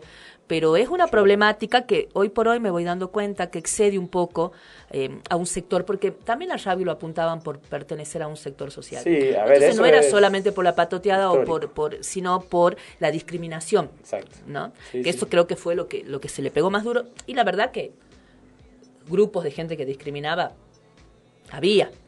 Y yo me, me quedo con lo que vos decís, la unión de rugby este, tiene que, yo no sé si lo está haciendo, porque después viste que ya no se habla más del tema. Sí, Capaz sí, que ahora que no hay un programa de, de trabajo más fuerte, de, con estos valores que no son valores este, en ámbito discursivo, sino que se tienen que notar en las acciones. Por lo pronto no nos no escuchamos más desde los últimos casos. ¿Cuándo fue la, la última vez? Lo- en los veranos salta generalmente, Sí, porque se van a vacacionar juntos y, y suelen Sí. pasar cosas ahí, ¿no? Me da la impresión que en el verano es donde hay muchos casos. Suele pasar en el Sí. verano en, en- en las playas sobre todo, Sí, o en sí. Brasil. Playa. Eh, esas situaciones suelen pasar así. Pero bueno, eh, Agustín Pichot creo que hizo unas declaraciones en ese sentido, digamos, Sí, sí, asumiendo. aparte Agustín, cuando pasó, Pichot era el vicepresidente de la De World Rugby, digamos. sí, sí. No, y de la, del, del- la De la Unión internacional, Mundial, digamos, sí, internacional. sí, es verdad. Sí, sí. Y él creo que él planteó esto, digamos, que no, no había que cerrar los ojos, que, que no era un problema exclusivo, que es lo que yo ve- vengo diciendo acá. Acá, cuando hay una patoteada de un, de un, de un grupo de futbolistas... Nadie de- le o sea, pregunta qué juegan. No nos enteramos, capaz. En, no, en la Loma, que lo- el club de profesionales que juegan al fútbol, no juegan al rugby, se viven agarrando piña. Sí, sí, por Eh, eso. Nadie También dice un cuestión. grupo de, de futbolistas, eh, este, entonces bueno, sí hay y hay que Sí. hay que repudiar esos hechos, pero Totalmente. no Lo que me parece que creo que, que, que tensó la cuerda mucho con el tema del rugby es esta cuestión atravesada por la discriminación Sí, al sí. negro, al morocho, al pobre, ¿viste? Este tipo de cuestiones creo que fue la que tensó Sí. más la cuerda. Porque lo hablamos acá, cuando juegan al fútbol, los agarran a la piña, pasan un montón de situaciones de violencia, pero creo que ese fue el ingrediente. Esta cuestión de la discriminación y de, y de, y sentir que pertenecen a un sector social que están avalados para este, discriminar y se siente superior a otro sector social. Pero, por ejemplo, Patricio Poma, que el, el- el director de esta radio, él juega en, en la U. Y él planteaba que la U, que los chicos que jugaban en la U, no pertenecían a- a- al sector social, no solamente por ejemplo. ¿no? Por plantear, Sí, por sí. dar un ejemplo en pasa su que, momento. A ver, Claro. no, no, uy. Pero hay un prejuicio No se va a negar de que el jugador de rugby pertenece a una clase social que se cree superior a la Hoy por hoy errado, o sea, bueno, Claro. habrá gente que se cree superior, no lo sé, no en mi caso ni de la mayoría de la gente con la que yo me relaciono, eh, así como habrá gente que se cree superior en otro ámbito, sea laboral o profesional, pero hoy por hoy, a ver, eh, capaz históricamente sí, el rugby en sus inicios en Argentina era un deporte, sí, traído por los ingleses, de, una- de los De colegios de Buenos Aires, sí, no, no, no se va a negar, pero hoy por hoy es un deporte totalmente abierto a, no es una cuestión ni de ni de para no tener que pertene- pertenecer a ningún lado para jugar ni para ingresar ni Ni tiene un color de piel nada determinado. nunca jam- o sea eso es totalmente hoy totalmente errado pero bueno eh, nada eso también es cuestión de que el que no el que no está metido en el mundo del rugby no lo sabe por ahí Claro. y tampoco lo quiere saber estamos en un país totalmente Sí. futbolístico futbolizado eh, por ahí hay diferencia ideológica y uno se queda con lo que alguna vez escuchó por ahí o con lo que alguna vez fue eh, históricamente. Pero la verdad que en eso sí yo estoy en total desacuerdo que hoy por hoy eh, el tema de, de discriminación en, en el rugby no, en ese sentido no, no está. Claro. Pero por eso digo, yo creo que por ahí vino la virulencia, por, Eh, por mirarlo desde ese lugar. Vos jugaste a distintos deportes. Dos que por ahí en este tema son como similares, digamos, el rugby y el hockey, más allá de que, eh, no sé, me salta todavía me parece que, y bueno, mucho en Argentina, el hockey es más visto como un deporte de mujeres. y No, este, Sí. Entonces, hasta ahí, ahí, ahí también hay un tema que un varón juega al hockey. Este, pero también jugaste al básquet. Esto que Sí. vos decís, puede jugar cualquiera, es verdad, porque no hay, acá no es de colegios, este, pero eh, sí es cierto que hay un sector social que es mayoritario eh, en- dentro del deporte. Eh, ¿Es fácil para alguien que no pertenece a ese sector social empezar a jugar en un club? ¿Al Eh, rugby? Sí. Sí, esto- Hay sí. diferencias con No. en, en la inclusión en lo que tiene que ver, por ejemplo, con el básquet No, para o nada. con el rugby. A, a eso es lo que intentaba ir con lo que dije recién, o sea, sí. hoy por hoy para nada, o sea, a ver, no, no, no quiero que suene nada, pero en el club hay gente que vive en un lugar que En- no en- sé, en carísimo. zona sur, en en zona sur, privado, gente que vive en Valle Escondido, gente que vive en el centro, gente que, eh, y más allá de donde viva, porque puede vivir en donde quiera, pueda, y eso no, no significa que si tiene más o menos plata o prestigio, eh, pero hoy por hoy es las mismas posibilidades, las mismas, la- o sea, se acepta todo. El que quiere ir a jugar, va a jugar, y se lo incluye, y no, eso hoy por hoy yo creo que está... No se lo deja afuera, no, se para nada, jamás. O sea, eso no, ni se, yo creo que hoy por hoy ni se cruza por la línea de pensamiento de nadie, y mucho menos en los chicos. Pero en los chicos que vienen hoy están educados totalmente de otra manera. eh, no, no, eso no existe hoy por hoy en el rugby. Por eso yo creo que ahí fue, capaz que sí fue el tema que más hizo choque con todos los, dramas que hubo, pero yo creo que en ese sentido está errado hoy por hoy. Bueno, y ahora te, ahora te la complico más. Salta y rugby. Eh, ¿Qué pasa con la diversidad? Eh, es fácil. eh, hay, hay gente que se reconozca, se auto. este, que, que salga del closet en- dentro del rugby. O sea, hay gente que se reconozca este gay. Habla en rugby juegan Sí. varones acá en, en Argentina, así que eh, hablamos de. Sí, de, mujer hombres. Eh, está hablamos ahora de hombres, sí. empezando. Sí. Eh, y la verdad que yo conozco, conozco, sí, conozco. De hecho, tengo gente conocida. Eh, pero ¿Cómo- no cómo creo que mucho. Claro, digamos, eh, eh, sumo las Me dos parece cosas. que el no es mucho. Salta, ¿no? Sí, sí, sí, sí, hablo de Salta porque aparte hablo de, por eso te digo yo, de gente que conozco. Sí, conozco, pero no, no mucho, la verdad. No, no conozco mucho. La verdad que no lo, bueno, sí, comparado con el hockey por ahí, sí, en el hockey era, yo creo que era un poco más, Más la verdad que no sé yo cómo tomar el tema, digamos, pero como que la gente se animaba más, digamos. Sí, claro. Eh, por así decirlo, no sé, yo estoy Ya fuera de- del a manifestar tema, su digamos. identidad Claro, estoy fuera del sexual, tema, no, Ya, no per, sé cómo- ya per se el hockey, eh, jugar al hockey era como, como ser bailarín de, de, de clásico, digamos. Sí, sí, sí, para la gente que está de moda, sí. Claro, pero. No, no, igual, digamos, o sea, ser varón y jugar al Por hockey. ahí es como bailar clásico, Es como, claro, como para un hombre que bailar clásico, digamos, por ahí. Sí, yo creo que en el hockey, sí, por ahí era, para mi vista, ¿no? De, de- mirándolo desde afuera sin saber, creo que se animaban. Se manifestaban más a manifestar la diversidad. Sí, en el rugby con- yo sí conozco, como te digo, pero, pero creo que sí, menos, menos. Y- No sé la razón, no, Y eh, en aquellos que pueden blanquear esa situación, el trato pues, se modifica. no, para nada. En los casos que yo conozco. Y, Porque el, el rugby es un deporte nada. de contacto y Sí, es lo que sí, suele sí. generar Sí, problemas. pero no, yo creo que. nada. Bien. Mira que ni, ni se esperaba que le pregunten estas cosas. No, no pasa nada, No igual, sabe, no sabe para dónde irse. no, no, no. está bien. Este, bueno, entonces de acá ya se nos, este, ya estamos llegando hacia el final del bloque. Entonces tu futuro ahora está en España. Sí, sí. Por ahora. ¿Y qué tal la vida en España? Ah, Muy linda, la verdad. Sí. Eh, la verdad que nos sorprendimos para bien. Obviamente uno va con mucha expectativa, todo. Eh, pero bueno, yo tenía la cabeza mucho más metida en el rugby, en lo deportivo, y la verdad que me terminé sorprendiendo, uno por la ciudad, que no la tenía tan en cuenta, porque ¿viste? uno dice España, por ahí Madrid, Barcelona, Uno dice Santander y piensa en un banco. Santander, claro, de hecho ahí es la dueña del banco es de ahí. Eh, y la verdad que una ciudad hermosa y lo más importante que la gente impecable. Obviamente había muchos argentinos, entonces se hace mucho más fácil porque Claro. las costumbres son las mismas. Eh, pero no, la verdad que muy lindo, muy cómodo, nos sentimos, nunca nos sentimos eh, ni, ni discriminados, ni fuera, ni que no es nuestro lugar. De hecho, a nosotros eh, ya Santander, es un- nosotros somos de Santander, digamos, Claro. en un, un poquito, digamos. Eh, con Sofi los dos nos quedamos muy contentos, nos gustó mucho la ciudad, la gente que vive ahí, la verdad que Es una ciudad con playa, digamos, con mar. Ciudad con- con- es una bahía, así que tiene, tiene mar. Y, y es muy moderna porque mm, se incendió dos veces, la tuvieron que reconstruir. Ah, Entonces es bien moderna. Por ahí eso eh, se difiere un poco a las ciudades como Madrid, Valladolid, que tiene todo un casco histórico bien marcado, más bien un estilo colonial sería Claro, como acá. la parte moderna y el, el, lo sería el casco histórico. Exacto. digamos, Y bueno, y esto es medio muy moderno por, por ese sentido en Ah. unas partes de Santander que se incendió. sí. Muy Y bien. es menos lindo el lugar donde vas ahora, pero bueno, habrá que conocerlo. No lo conozco, así que no fui nunca Ah. por fotos. Eh, no, tiene mar. No tiene mar porque es al centro, es como Claro, Madrid, es digamos, como es, llano. eh, pero tiene eso otro que Santander no tiene, no tiene en gran cantidad, que es... El eh, patrimonio histórico. Claro, tiene edificios imponentes, que, histórico, Claro. tiene mucha, mucha cultura española, digamos, al ser de la misma región de Madrid. Claro. Los que viven ahí me dijeron que es hermoso. Pero bueno, es otra, no tiene costa, es otra. ¿Y cómo es tu contratación? Digamos, ¿te contratan por una temporada, por un año? ¿Cómo se hace ese sistema? el caso de ahora, por una temporada. O sea, ¿Y cuánto desde que dura la empieza el torneo. Y más o menos en septiembre se empieza la mm, pretemporada. Ahora el torneo empieza el 2 de octubre.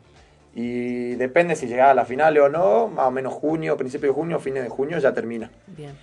Y hay casos que te dan por una temporada o casos que te dan por dos, cada una regla, pero yo- generalmente cuando es es la primera vez, Es una temporada. una temporada. Es como el carnet de conducir. Y una consulta eh, desde septiembre. ¿Qué haces acá en Salta? ¿Por qué no estás en España? porque tuvimos un problema con el consulado de Córdoba para hacer la visa de trabajo. Yo me volví para hacer la visa de trabajo, porque hay que hacerla desde el país de, de Digo, origen de claro. uno, digamos. Y hice todo el trámite, se me aprobó la visa, y cuando la fui a retirar, resulta que no había sistema para, para imprimir la visa, el ticket de la visa de trabajo, y no la pude retirar.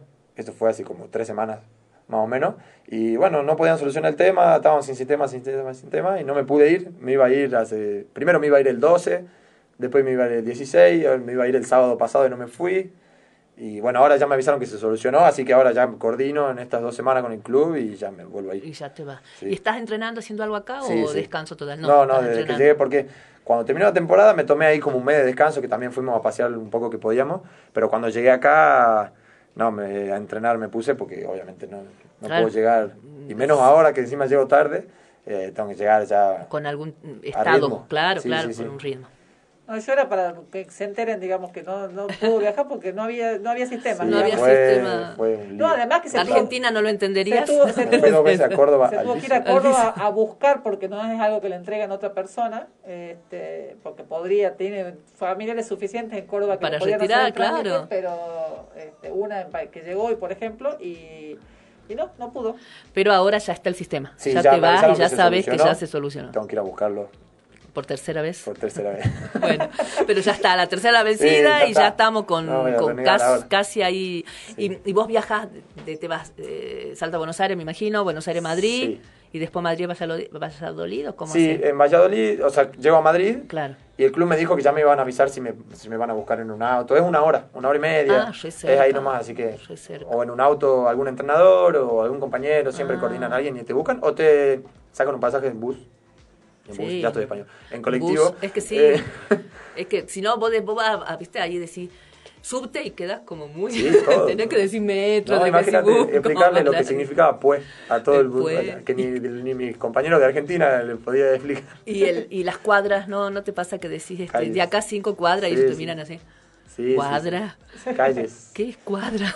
Todo, todo diferente. Pero bueno, uno se hace entender ya, a la larga. Están acostumbrados igual a los argentinos en el, en el ámbito del, del deporte, no solo del rugby, porque está lleno. Claro, hay muchos argentinos. Lleno. Entonces sí. en ese ámbito están, se saben todas las palabras ya, sobre O todo las malas palabras. Y les encanta, les encantan las malas palabras. Siempre te preguntan, ¿viste? ¿Qué quieres saber de Argentina? Las malas palabras. a mí Sí, me pasó que estuve dando unas clases así en un intercambio y los chiquitos era, Ari, yo les pongo grande en el pizarrón, Argentina. A ver, ¿qué quieren saber de Argentina? Las malas palabras. Decían todo. Es que algo que es verdad, uno, vinieron unos amigos a conocer ahora de España, con la novia que de española, y vino, y ella nos contaba que cuando va manejando, cuando se, se pelea con alguien en el auto, en vez de que la- las malas palabras en español no la, no la descargan, se sigue ella con la bronca adentro. Claro. Y cuando aprendió las de Argentina, dice Se que ya redescarga. se descarga y ya se saca la bronca de adentro porque son mejores para eso. Claro, tienes razón. Sí, sí. Yo me descargo mucho. Justo el otro día un, un alumnito mío dijo una mala palabra en el aula, pero no insultiva. Viste que Claro, los chicos sí, de sí. hoy siempre manejan esa muletilla de esa mala palabra que Sí, usan para todo. sí. Entonces yo le digo, ¿cómo vas a decir eso en el aula? Estuvimos hablando de saber dónde usar las palabras, porque le digo, a ver, yo no les voy a mentir, chicos, yo cuando voy manejando a veces digo una mala palabra y se mataban de risa, y Sí. es verdad, de, hay que descargar, Descarga, yo soy de, descarga. decir, de descarga mucho cuando manejo. Bueno, yo con un profesor de física de que no, este, con el que conversamos sobre la paradoja de decirle a una mujer boluda, pero bueno. Pero bueno. Ayer justo vi qué significaba en un programa. Sí. ¿De dónde viene? Bueno, ya se nos acabó. Se nos acabó la, el, el bloque, la la entrevista. Bueno, muy linda. Espero que, que lo mejor en, en España, buen viaje, buenas experiencias. Sí, bueno, muchas gracias. Gracias por invitarme, Y veremos si podemos ir a visitarlo. Cuando quieran. Ya, ya arma la valija. Ya, arma. Yo armo la valija. Mira que está hasta junio nomás. Tengo que llegar. Casa hay. El, te- el Nos tema, amichamos. el tema Claro. es, este, es, es conseguir el, el pasaje para ir hasta allá. Ah, bueno, esa es una, esa es una minucia. Bueno, este, nos vamos entonces a la pausa. Muchísimas gracias, Damián. ustedes. Eh, saludos a Lina, que nos está escuchando en este Saludos a la momento. mamá, que me va a retar si no le. Eh, ¿En y- Bilbao está? No, Asturias. En Asturias. ¿En Asturias Bueno, está? Claro, no me sonaba que estaba en Eh, Bilbao. y- Saludos a Alina. Eh, y nos vamos a la pausa con Los Dinosaurios Bien. por Charlie García. Muy bien.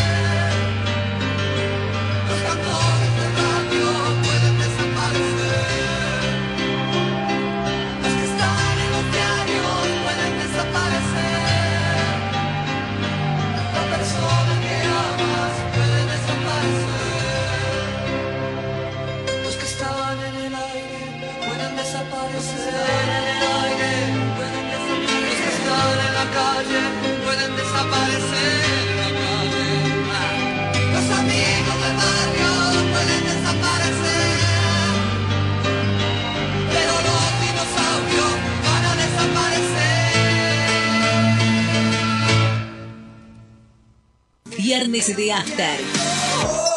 Viernes de After.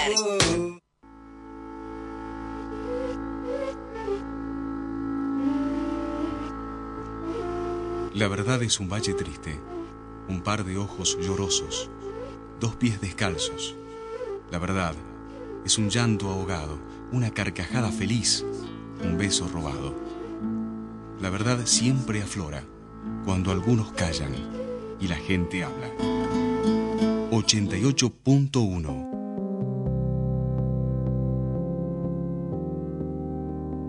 FM Noticias. Un aire de libertad.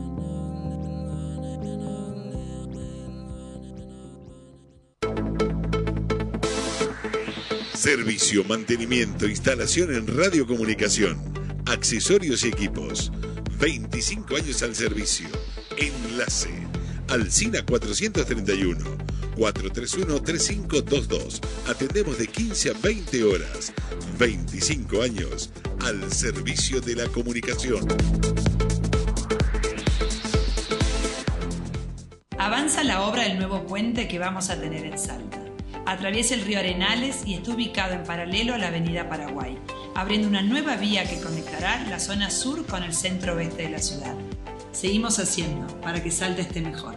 Municipalidad de Salta. Habilitamos la línea 4E para beneficiar a cientos de trabajadores que cada día van a San Lorenzo Chico. Yo feliz, con millones de mis compañeras también, fue un acierto total, total este, esta línea, es mucho más cómoda, directa. O sea, hay más alternativas. Entonces vos perdés un call y no tenés que estar esperando 50 minutos que aparezca el otro. Beneficia en tiempo, en plata y en comodidad. Lleva casi dos horas. Ahora 25 minutos. Buena idea, aparte la- las unidades muy limpias, la verdad que es, es un placer viajar. Saeta, 17 años con la gente. Obras que avanzan. Estamos ejecutando un plan federal de obras de agua y saneamiento. Realizamos tareas de construcción y recambio de redes, cañerías y acueductos en todo el territorio provincial para que más familias salteñas tengan un mejor servicio. Es nuestro compromiso y estamos cumpliendo. Obras para Salta. Gobierno de Salta. Gobierno presente. Nunca vamos a dejar de ser ciudadanos comunes. 88.1, 88.1, 88.1. FM Noticias. La opinión de la gente.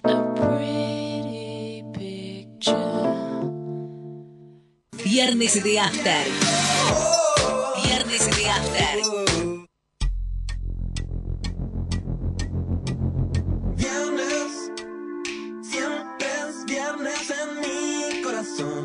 Siempre quiero la total destrucción de este mundo que he conocido. Y el trabajo que no tiene fin. Mira, este, tan es angustiante lo que pasa que siquiera da para que festejemos que tuvimos una semana laboral de cuatro días, que es lo que a nosotros nos gusta, es nuestro sueño absoluto, ni siquiera dio para ese No, festejo, ¿no? no, no fue por buenos motivos. No fue por buenos motivos. Bueno, eh, habíamos dicho cuando presentamos el programa que íbamos a tratar el tema de, de- de lo que pasó anoche, en el primero y en el último bloque, porque teníamos un invitadito. Ya estuvimos hablando un poco de lo que pasó y, y creo que en este último bloque amerita hacer una reflexión sobre, sobre cómo esto se venía gestando. eh, a partir de, no, eh, no es un hecho aislado, no es un loquito que salió un día porque no le gustó el color de pelo de Cristina y decidió acabar con ella, sino que hay un discurso que viene gestando todo esto, todo esto que estalló ho- hoy y que espero que este hecho ha- haga reflexionar a gran parte de la población.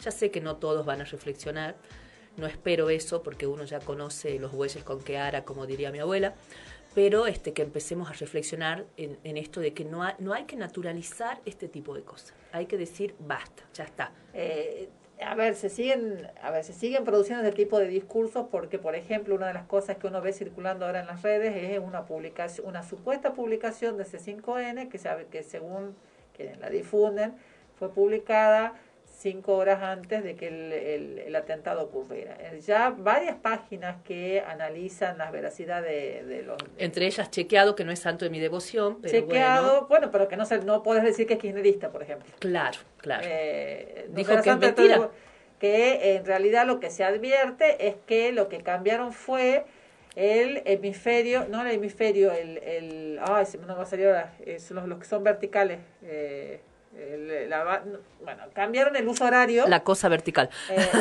eh, el, cambiaron el uso horario, entonces está como la publicación como leída en este en, en otro en otro lugar del planeta, en otro eh, paralelo. Con otro horario, con otro uso horario. Entonces se ve el horario, el uso horario de otro lugar. O sea, alguien sacó una foto de eso y es lo- como que alguien lo estaba viendo en, de- en- en otro país. Que en ese momento era, eh, era había cinco horas de diferencia. Claro. Y bueno, Europa está ahí cinco horas de Sí, bueno, diferencia. eh, Tranquilamente alguien estaba viendo en Europa, en No, pero lugar. esas serían horas posteriores. Tiene que ser alguien que esté para el otro Ah, lado. para el otro lado, tenés No- razón. y tenés no razón. necesariamente que eh, que lo hayan hecho desde otro país, sino que con un VPN capaz que se puede también este, eh, hacer esa captura con otro horario poniendo como si uno estuviera en otro país. Igual no es, digamos, esto eh, es una, una opereta fácil de desmontar porque po- te pones a revisar, eh, hoy por hoy, vos con el Flow, por ejemplo, que tiene Flow, puedes ver, volver para atrás y ver lo que pasó en el programa ayer a la- y, y recorrer todo ese 5N y descubrir si es así o no, lo que no pasó. No, además Este, analizaron el código fuente de la página y pueden eh, pudieron verificar que la fecha de la creación y de la publicación fue a las 21 y 37 del día de ayer, no antes del incidente. Eh, bueno, pero ¿qué pasa? Tenemos gente que tiene la, la, la costumbre de eh, compartir sin analizar, sin leer, sin sacar conclusiones, sin informarse. Eh, mucha gente dice los jóvenes, los jóvenes y, y las redes, pero lo hacen adultos fundamentalmente, y se va generando una bola con una información falsa y terminás con todo el mundo creyendo y ya mañana van a decir que fue un autoatentado y que Cristina se quiso disparar ella sola y que estaba su mano ahí pero que la taparon y la blurraron. No, no, pero estas, son estas cosas que se comparte la captura de pantalla. Por ahí hay gente que ni siquiera, ni capaz que ni ve las noticias, y- pero le llegan, pero sí se le llegan muchas cosas a su WhatsApp. Y esta, estas capturas de pantalla, aun cuando son desmentidas, suelen ser replicadas. Hay cosas que han sido, este, que, que son obviamente falsas, pero otras que han sido desmentidas y acreditadas. La, la- la- Pero esa gente no se va a enterar, la gente que lo comparte, que solo ve WhatsApp o solo ve redes sociales, no se va a enterar. digamos que si a, a alguno de ustedes les llega esa captura y dice, "Sí, ¿esto de dónde salió? Es, es falso, digamos, está en un uso, pues, la lectura, la captura de pantalla está hecha con un uso horario diferente de Argentina y ya ha sido verifi- verificado que esa página publicó después de ocurrido el atentado. Entonces es falso, como para que, porque nunca falta el que tiene dudas, bueno, es falso, no, no se dejen llevar, este... eh, Sí, por, por sí. este tipo de, de cosas. Bueno, hablábamos de, de que de- eh, eh, habíamos ya dicho al principio que esto para nosotros no se trata del acto solitario de un loco. Eh, es un, yo, yo para tomando lo, lo que dijo este un periodista que escuché esta mañana, es un hijo sano de las horas y horas y horas de odio que consumió en redes sociales, en, en la televisión, en las declaraciones de algunos este, eh, dirigentes políticos, em, ¿no? Y lo que destilan algunos medios de comunicación que por supuesto no se van a hacer cargo y van a demostrar que no están dispuestos a correrse ni ahí del lugar que vienen ocupando en los últimos años. ¿Sabes que me- hay una película que yo vi hace mucho, que no me puedo acordar el nombre, pero sí a mí me, impactó mucho porque había un periodista que hacía un programa radial, eh, así onda Te Escucho de Luisa ¿te acuerdas? Un programa donde la gente hablaba, salía al aire, podía decir cualquier cosa y él le daba una respuesta hacia todo lo que decía, pero podían decir cualquier cosa. Entonces llama un hombre y dice que, que él a veces tenía ganas de salir a matar, una cosa así, y este como que le dice, bueno, haz lo que vos tengas ganas. El tipo sale con una pistola y mata como a 10 tipos en una confitería. ¿No? Este, y este hombre se deprime tanto con la situación que se aleja de los medios. ¿no? Y bueno, después la historia va por otro lado, porque uno de los, no me puedo acordar el nombre de la película, pero uno de los damnificados era un profesor, tenía una, estaba casado, su esposa creo que está embarazada, una cosa así, le matan a la esposa, entonces este profesor se, se dedica a ser este mendigo. Y este hombre después lo encuentra al mendigo, bueno, tiene una historia así, bien yankee Sí. la película, pero a mí lo- no me impactó tanto la historia en sí de la película, sino ese hecho. ¿No? Y desde ahí yo me movilizó mucho desde la, la responsabilidad que tiene que tener una persona que está al aire, ¿no? en un micrófono en la radio, en una cámara de televisión, y cada día vemos este, con, con estupor que esa responsabilidad se diluye, se diluye, se diluye y después no se hace cargo de nada. Y hay que hacerse cargo, hay que hacerse cargo de cada cosa que se publica, de cada cosa que se replica, y es la- el momento. Y, y sabes que quienes tratamos de, de no caer en ese juego, tendremos que ser muy implacables a la hora de empezar a marcar, así como en algún momento señalábamos que reírnos de un chiste machista era naturalizar después situaciones de violencia contra la mujer y nos convertimos en las locas, eh, mala onda, que cortábamos el clima cada vez que reaccionábamos ante chistes machistas y demás, tendremos que ponernos en ese, en ese lugar y empezar a, a reaccionar cada vez que te hagan un chiste, y lo digo en, para, Eh, haciendo el signo de, la, eh, de- con de- de comillas. comilla, un chiste que naturalice la violencia, que naturalice la ridiculización a los políticos, porque a ver, podemos estar enojados con los políticos, pero no podemos, y perdonen por el, por el exabrupto, no podemos cagar No, la, la política. forma de- la- la política es la herramienta que nos permitió mejorar de- la vida a muchos de, de, nosotros. de jorobar a un político que no nos gusta lo que está No haciendo votarlo. es no votarlo. Y listo. O participar dentro de la estructura partidaria y este, ocupar el lugar que ocupa esa persona. Exactamente, participar, no mirar de costado, No escudarme tras pegarle el un no pegarle un tiro. O escudarme, porque a ver, el tiro, este que por, por suerte nos salió, algunos hablan de milagro, hay ahí un- unos, unos dibujitos este, circulando donde se vea como un Ah. Néstor abrazando a Cristina puesto entre la bala y, y Cristina. La verdad que eh, hay que creer en cualquier cosa, ¿no? Porque el tipo gatilló dos veces, este, está- había cinco armas en el cargador, algunos dicen que por nervios él no sé qué tenía que hacer cargar el cargador antes y que eso él no lo hizo. Algunos creen que ante el, nervio de ver que estaba ante la situación. Lo que yo no tengo dudas es que él la quería matar. Viste que está la declaración de un amigo, no sé si viste. Sí, lamentablemente no practicó. Horrible, dice, lamentablemente no ensayó.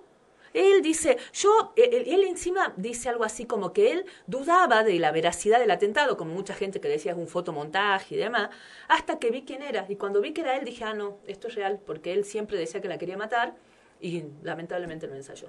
Un espanto lo que dijo el tipo. Pero además, viste que mi- miró a la cámara así como... como No, no lo vi, lo escuché, pero no lo vi. horror. y Eh, ahí, ¿cómo no lo paran ahí? ¿Cómo podés permitir que digan ese barbarazo y no salir a cruzarlo? y no hacer ningún comentario al respecto. ¿cómo le- bueno, está bien, le sacas yo, le saco la cámara, digamos. Yo, a ver, yo tengo la, la posición que hay ciertos discursos que no, no, no tenemos que, y personajes a los que no hay que reproducir, que, Sí, este, y muchas veces hablamos de eso. eh, que a veces algunos... Una es Sarnosa, esto no le voy a decir el nombre, pero que muchas veces hablamos de, Sí. tratamos de no hablar de ella aunque nos dé bronca porque no le vamos a dar entidad. Bueno, justo, eh, justo me encuentro con un tweet similar a lo que dije. ¿Cómo no ven la distancia total entre no querer votar a alguien y festejar que casi le revientan la cabeza de- adelante de 10 Pero cámaras? claro. Les deseo que mejoren como personas. Esto ya ni siquiera es político, es de ser humano. O sea, un ser humano, eh, presumimos que ha de ser empático con otro ser humano eh, y eh, no desearle la muerte. Eh, sobre todo, cuando, a ver, uno eh, tiene momentos de mucha bronca con alguien que conoce y con el que tiene, con- tiene un trato directo, digamos, y por ahí uno dice, ah, esto dice, ojalá se muera, pero ni siquiera lo dice en sentido, pero por ahí le puede salir la expresión. Pero desear la muerte a una persona con la que no tenés un trato directo, que no, con la que no te cruzaste, o sea, es, es demencial, es, vuelvo al, al- al- al- es muy poco cristiano para todos aquellos que este, reivindican este, Pero acá reina la hipocresía, en esta provincia y en este país reina la hipocresía, ¿no? Este, muy, muy, muy, muy, muy de ir a la iglesia todos los domingos, ir a hacer la novena de la procesión y ser absolutamente discriminador, soberbio, este, violento para adentro. Eso es lo que, lo que se impone en esta provincia, ¿no? Este, no solamente en esta particularmente, ¿no? provincia, pero, pero, sí, no, en esta- pero no se en impone. esta provincia, sino lo vemos Es a nivel verdad. nacional, mucha gente que, inclusive, eh, eh, sin, este, yo no puedo entender que aquellos que se autodefinen como pro vida eh, celebren la- el, el- este, el intento de homicidio respecto de cualquier persona este, o lamenten que la bala no haya salido. Sí, yo le, vi un, un- un- una imagen, no sé si, si, es, si califica como meme, que decía, pudiste ser un héroe y fallaste por, por inútil. Me parece un espanto. Yo me acuerdo cuando se murió Néstor, que empecé a bloquear gente en aquel momento en el fake y sacarlos, eliminarlos de amigos y pelearme con medio mundo por, por los chistes que hacían, que me, parecía, o- me parecían horribles y yo estaba mucho más alejada en ese momento del proyecto de- de- del kirchnerismo, de lo que estoy ahora, digamos, en ese momento yo estaba muy, muy lejos, digamos, reconocía las cosas buenas que había hecho en esto, pero no me sentía eh, en ese lugar, no me sentía ahí, no era un lugar donde yo había elegido estar. ¿No? Eh, y, y me enojé con muchísima gente porque a mí no me parecía que vos podías divertirte y reírte con la muerte de una persona. Este, me parecía de una, inhumanidad espantosa. De hecho, tampoco me río y festejo eh, y acallo la parte mía que por él lo quiere hacer si se muere un represor. ¿No? Porque yo quisiera que se muera, que no se muera, que haya sido juzgado y condenado como corresponde. Absolutamente. Yo Eh, de los represores quiero que estén en la cárcel. Absolutamente en Eh, cárcel común y no en sus de casas. los malos políticos que, no la, que la Que la gente, gente que no la los gente vote. deje de votar. Claro, pero muerto, no. Eh, teniendo en No. cuenta que soy este que mis votos no suelen colocar a nadie en el poder este se calcula que no se me ocurrió nunca disparar a alguien o, o celebrar que le disparan a alguno, digamos, porque de, este, de ninguno de los lados de eventuales grietas este, he puesto a nadie y eh, nunca se me ocurrió sacar a ninguno con a, a- a punta de, de pistola. Yo creo que hay que empezar a morigerar el discurso, empezar a morigerar Pero ni los siquiera, ni- tonos. ni, siquiera desde lo político, o sea, Desde no, lo- me, no me desde- parece desde lo humano que uno pueda andarle deseando la muerte ni que ni alegrándose porque le dispararon, a, mataron a alguien o lamentando que, este, que no haya muerto una Claro, persona. no, no, es espantoso. Pero bueno, como, como yo decíamos al principio, no, esto no es la- un loco suelto que, que se le saltó el, eh, que se le desacomodaron los patitos. Es realmente eh, una tarea que se vino abonando con una previa, a nosotros que nos gusta hablar de previa, bueno, vamos a hablar de una previa que no nos gusta tanto, ¿no? Para mí, la previa tenía que ver con bolsas mortuorias, pedido de pena de muerte, eh, guillotinas en las marchas, cuántas cosas que nosotras acá, Orcas. cuando hablábamos orcas, nos, nos escandalizábamos y decíamos que no nos parecía, y bueno, parecíamos unas tontas, porque nadie, nadie te hacía eco, nadie, ojo, no te hacía, obviamente, aquellos que eran los responsables de las bolsas mortuorias y demás, obviamente no iban a hacer eco de lo que nosotros decíamos, pero gente cercana a nosotras tampoco, Sí. me parece, veía la gravedad de eso, como muchas veces lo marcamos. Mira, si nosotros hacemos un repaso de lo que pasó en estos meses para llegar hasta acá, si lo ponemos en contexto, eh, escrache y amenazas de muerte, eh, en su momento, las cantidades de veces que la escracharon a Cristina, los vecinos, eh, la cantidad de bombo que le dieron a la vecina Cristina, que parece que la agarró el rayo peronizador porque terminó sacándose foto con los muchachos del, de- de- del CAD, de la cámpora, no, qué- sé qué de qué. gracioso que, Muy gracioso. No, gracioso muy porque yo gracioso. me escuchaba, digo, debe ser otra vecina y no era la misma. No era la misma. Pero, eh, Se eh, que- el pelo. No, y que publicó, un, eh, se ve que este eh, en eh, mostraban que había gente haciendo la vez desde su balcón y decía, este, parece que le usurparon el departamento. Este, y ella salió en, Twitter diciendo, no, este, no, no me Qué simpáticos los muchachos. No me usurparon el departamento, estoy acá con, con estos lindos muchachos, este, muy graciosa. o La vecina de Cristina pero- quería un poco de amor y pero además, tuvo. pero además que esperaban ver el balcón y ver este también este como lo que hizo siempre y de golpe ven, ven peronistas Pero en su balcón. viene el cartel que decía Nisma lo mataron, y no sé cuántos carteles subía la vecina Cristina, este, pero bueno, eso, ¿no? Los scratches. De hecho, cuando empieza toda esta movida en la, en la casa de Cristina, recordemos que habían decidido ir unos cuantos a escracharla y se les salió el tiro por la culata porque empezaron a ir muchos más a apoyarla, porque así también fue como si uno hace una historia de lo que pasa en, Uruguay Juncal, empezó así, con un grupito de gente que la fue a escrachar.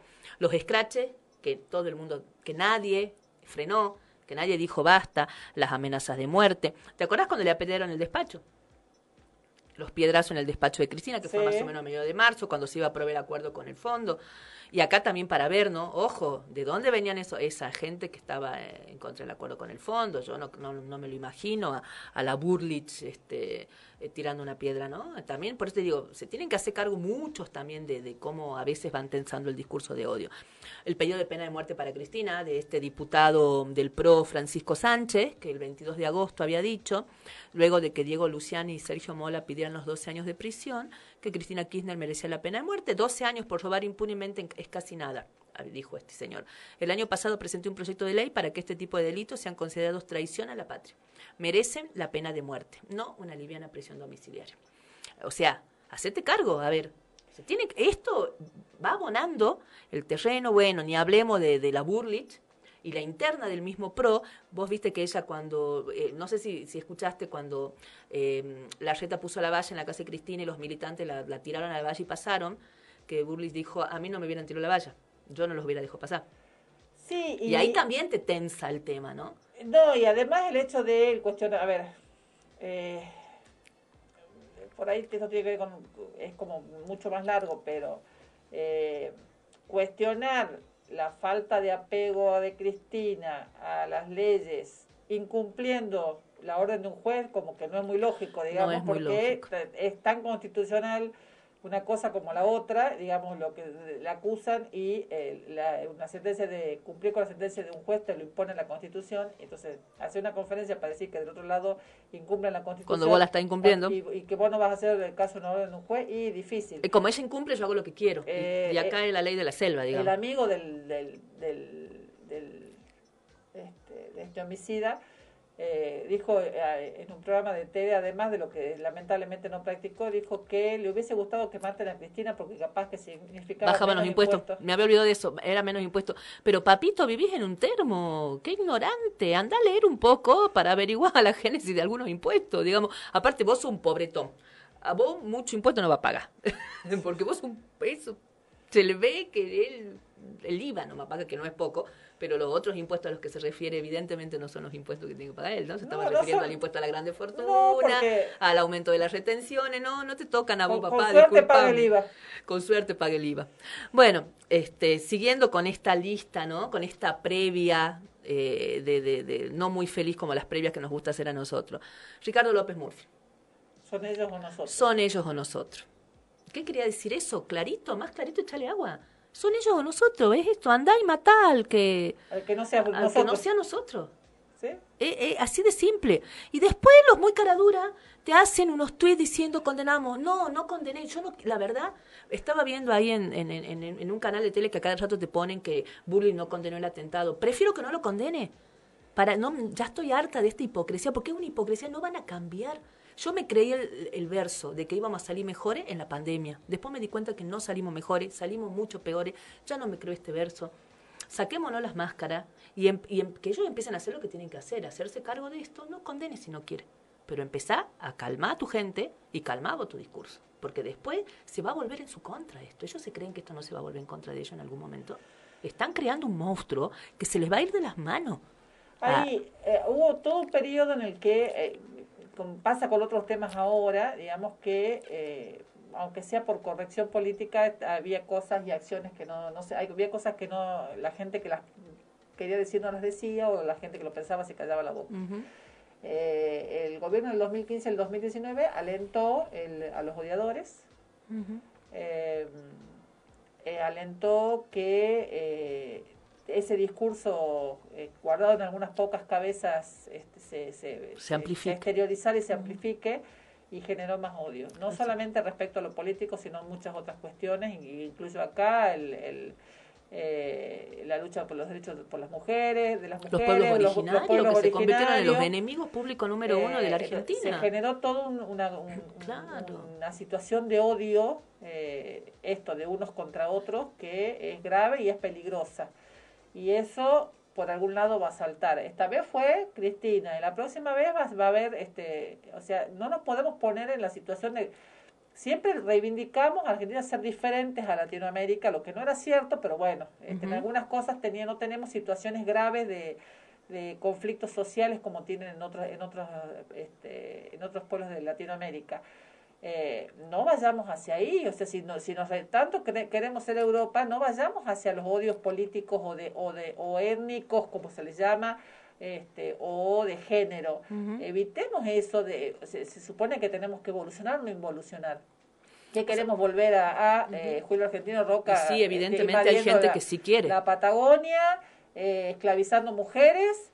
Eh, y este, matando a los opositores políticos. eh, eh, Evidentemente ¿dónde hay gente estamos? que sí quiere. Entonces, ¿sabes qué? Para el, el- el- el ciudadano de a pie, que está empezando a reírse de por qué no la mataron, podía ser un héroe y es un inútil, o que en algún momento dudó que a Santiago Maldonado lo mató la policía, porque, porque esto, o la gendarmería, perdón, esto se empieza a abonar desde, desde antes, ¿no? ¿Te acordás cómo empezó la grieta y esta, y esta cuestión Desde- del odio absoluto con este tipo de casos? Bueno, con en- con, el- con caso- Burlich eh, aplaudiéndolo a Chocobar que había matado a un tipo por la espalda.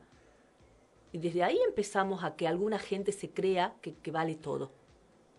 Sí, por eso digo que de- el- del 2015 al 2019, Ujú. lamentablemente, yo me acuerdo un año antes, toda una campaña respecto de un intento de linchamiento en la calle, Era toda una campaña en contra de los linchamientos y de la gente diciendo esto no hay que hacerlo, hay que, bueno, sí, este, pararlos, pero Ujú. este, ponerlo...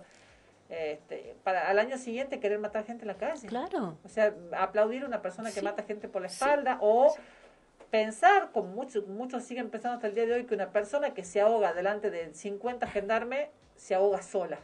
Claro, una persona que le tenía miedo al agua se tiró al agua. ¿Por qué No, será, bueno, no? ponele que se, se- Ponele, porque ¿por era qué? más peligroso lo que estaba afuera, pero Claro. vos estás hay alguien que se está ahogando y hay 50 gendarmes rodeándola y na- ningún gendarme lo saca, ¿Cómo es eso en un río que no tiene Además, profundidad? además, no, no, eh, eh, eh, es verdad que esto viene yo y nosotros estamos haciendo una previa de los últimos sucesos porque si no, no nos alcanzaría el programa para empezar a hacer un recorrido de todo esto. Bueno, y volviendo, y, y siguiendo con los últimos sucesos, García Moritán y su propuesta de demoler el edificio de desarrollo social, no, del Ministerio de Desarrollo Social que está en la avenida Sí. 9 de julio, el- la que tiene la imagen grande de Eva Perón, para evitar piquetes y que mejore la circulación y se disminuya el tránsito. Este tipo no es más nabo porque no puede, pero además no, lo hace de nabo. No, no, no, Está pero no. pidiendo des- demoler un edificio que a él le molesta porque la gente va a reclamar ahí.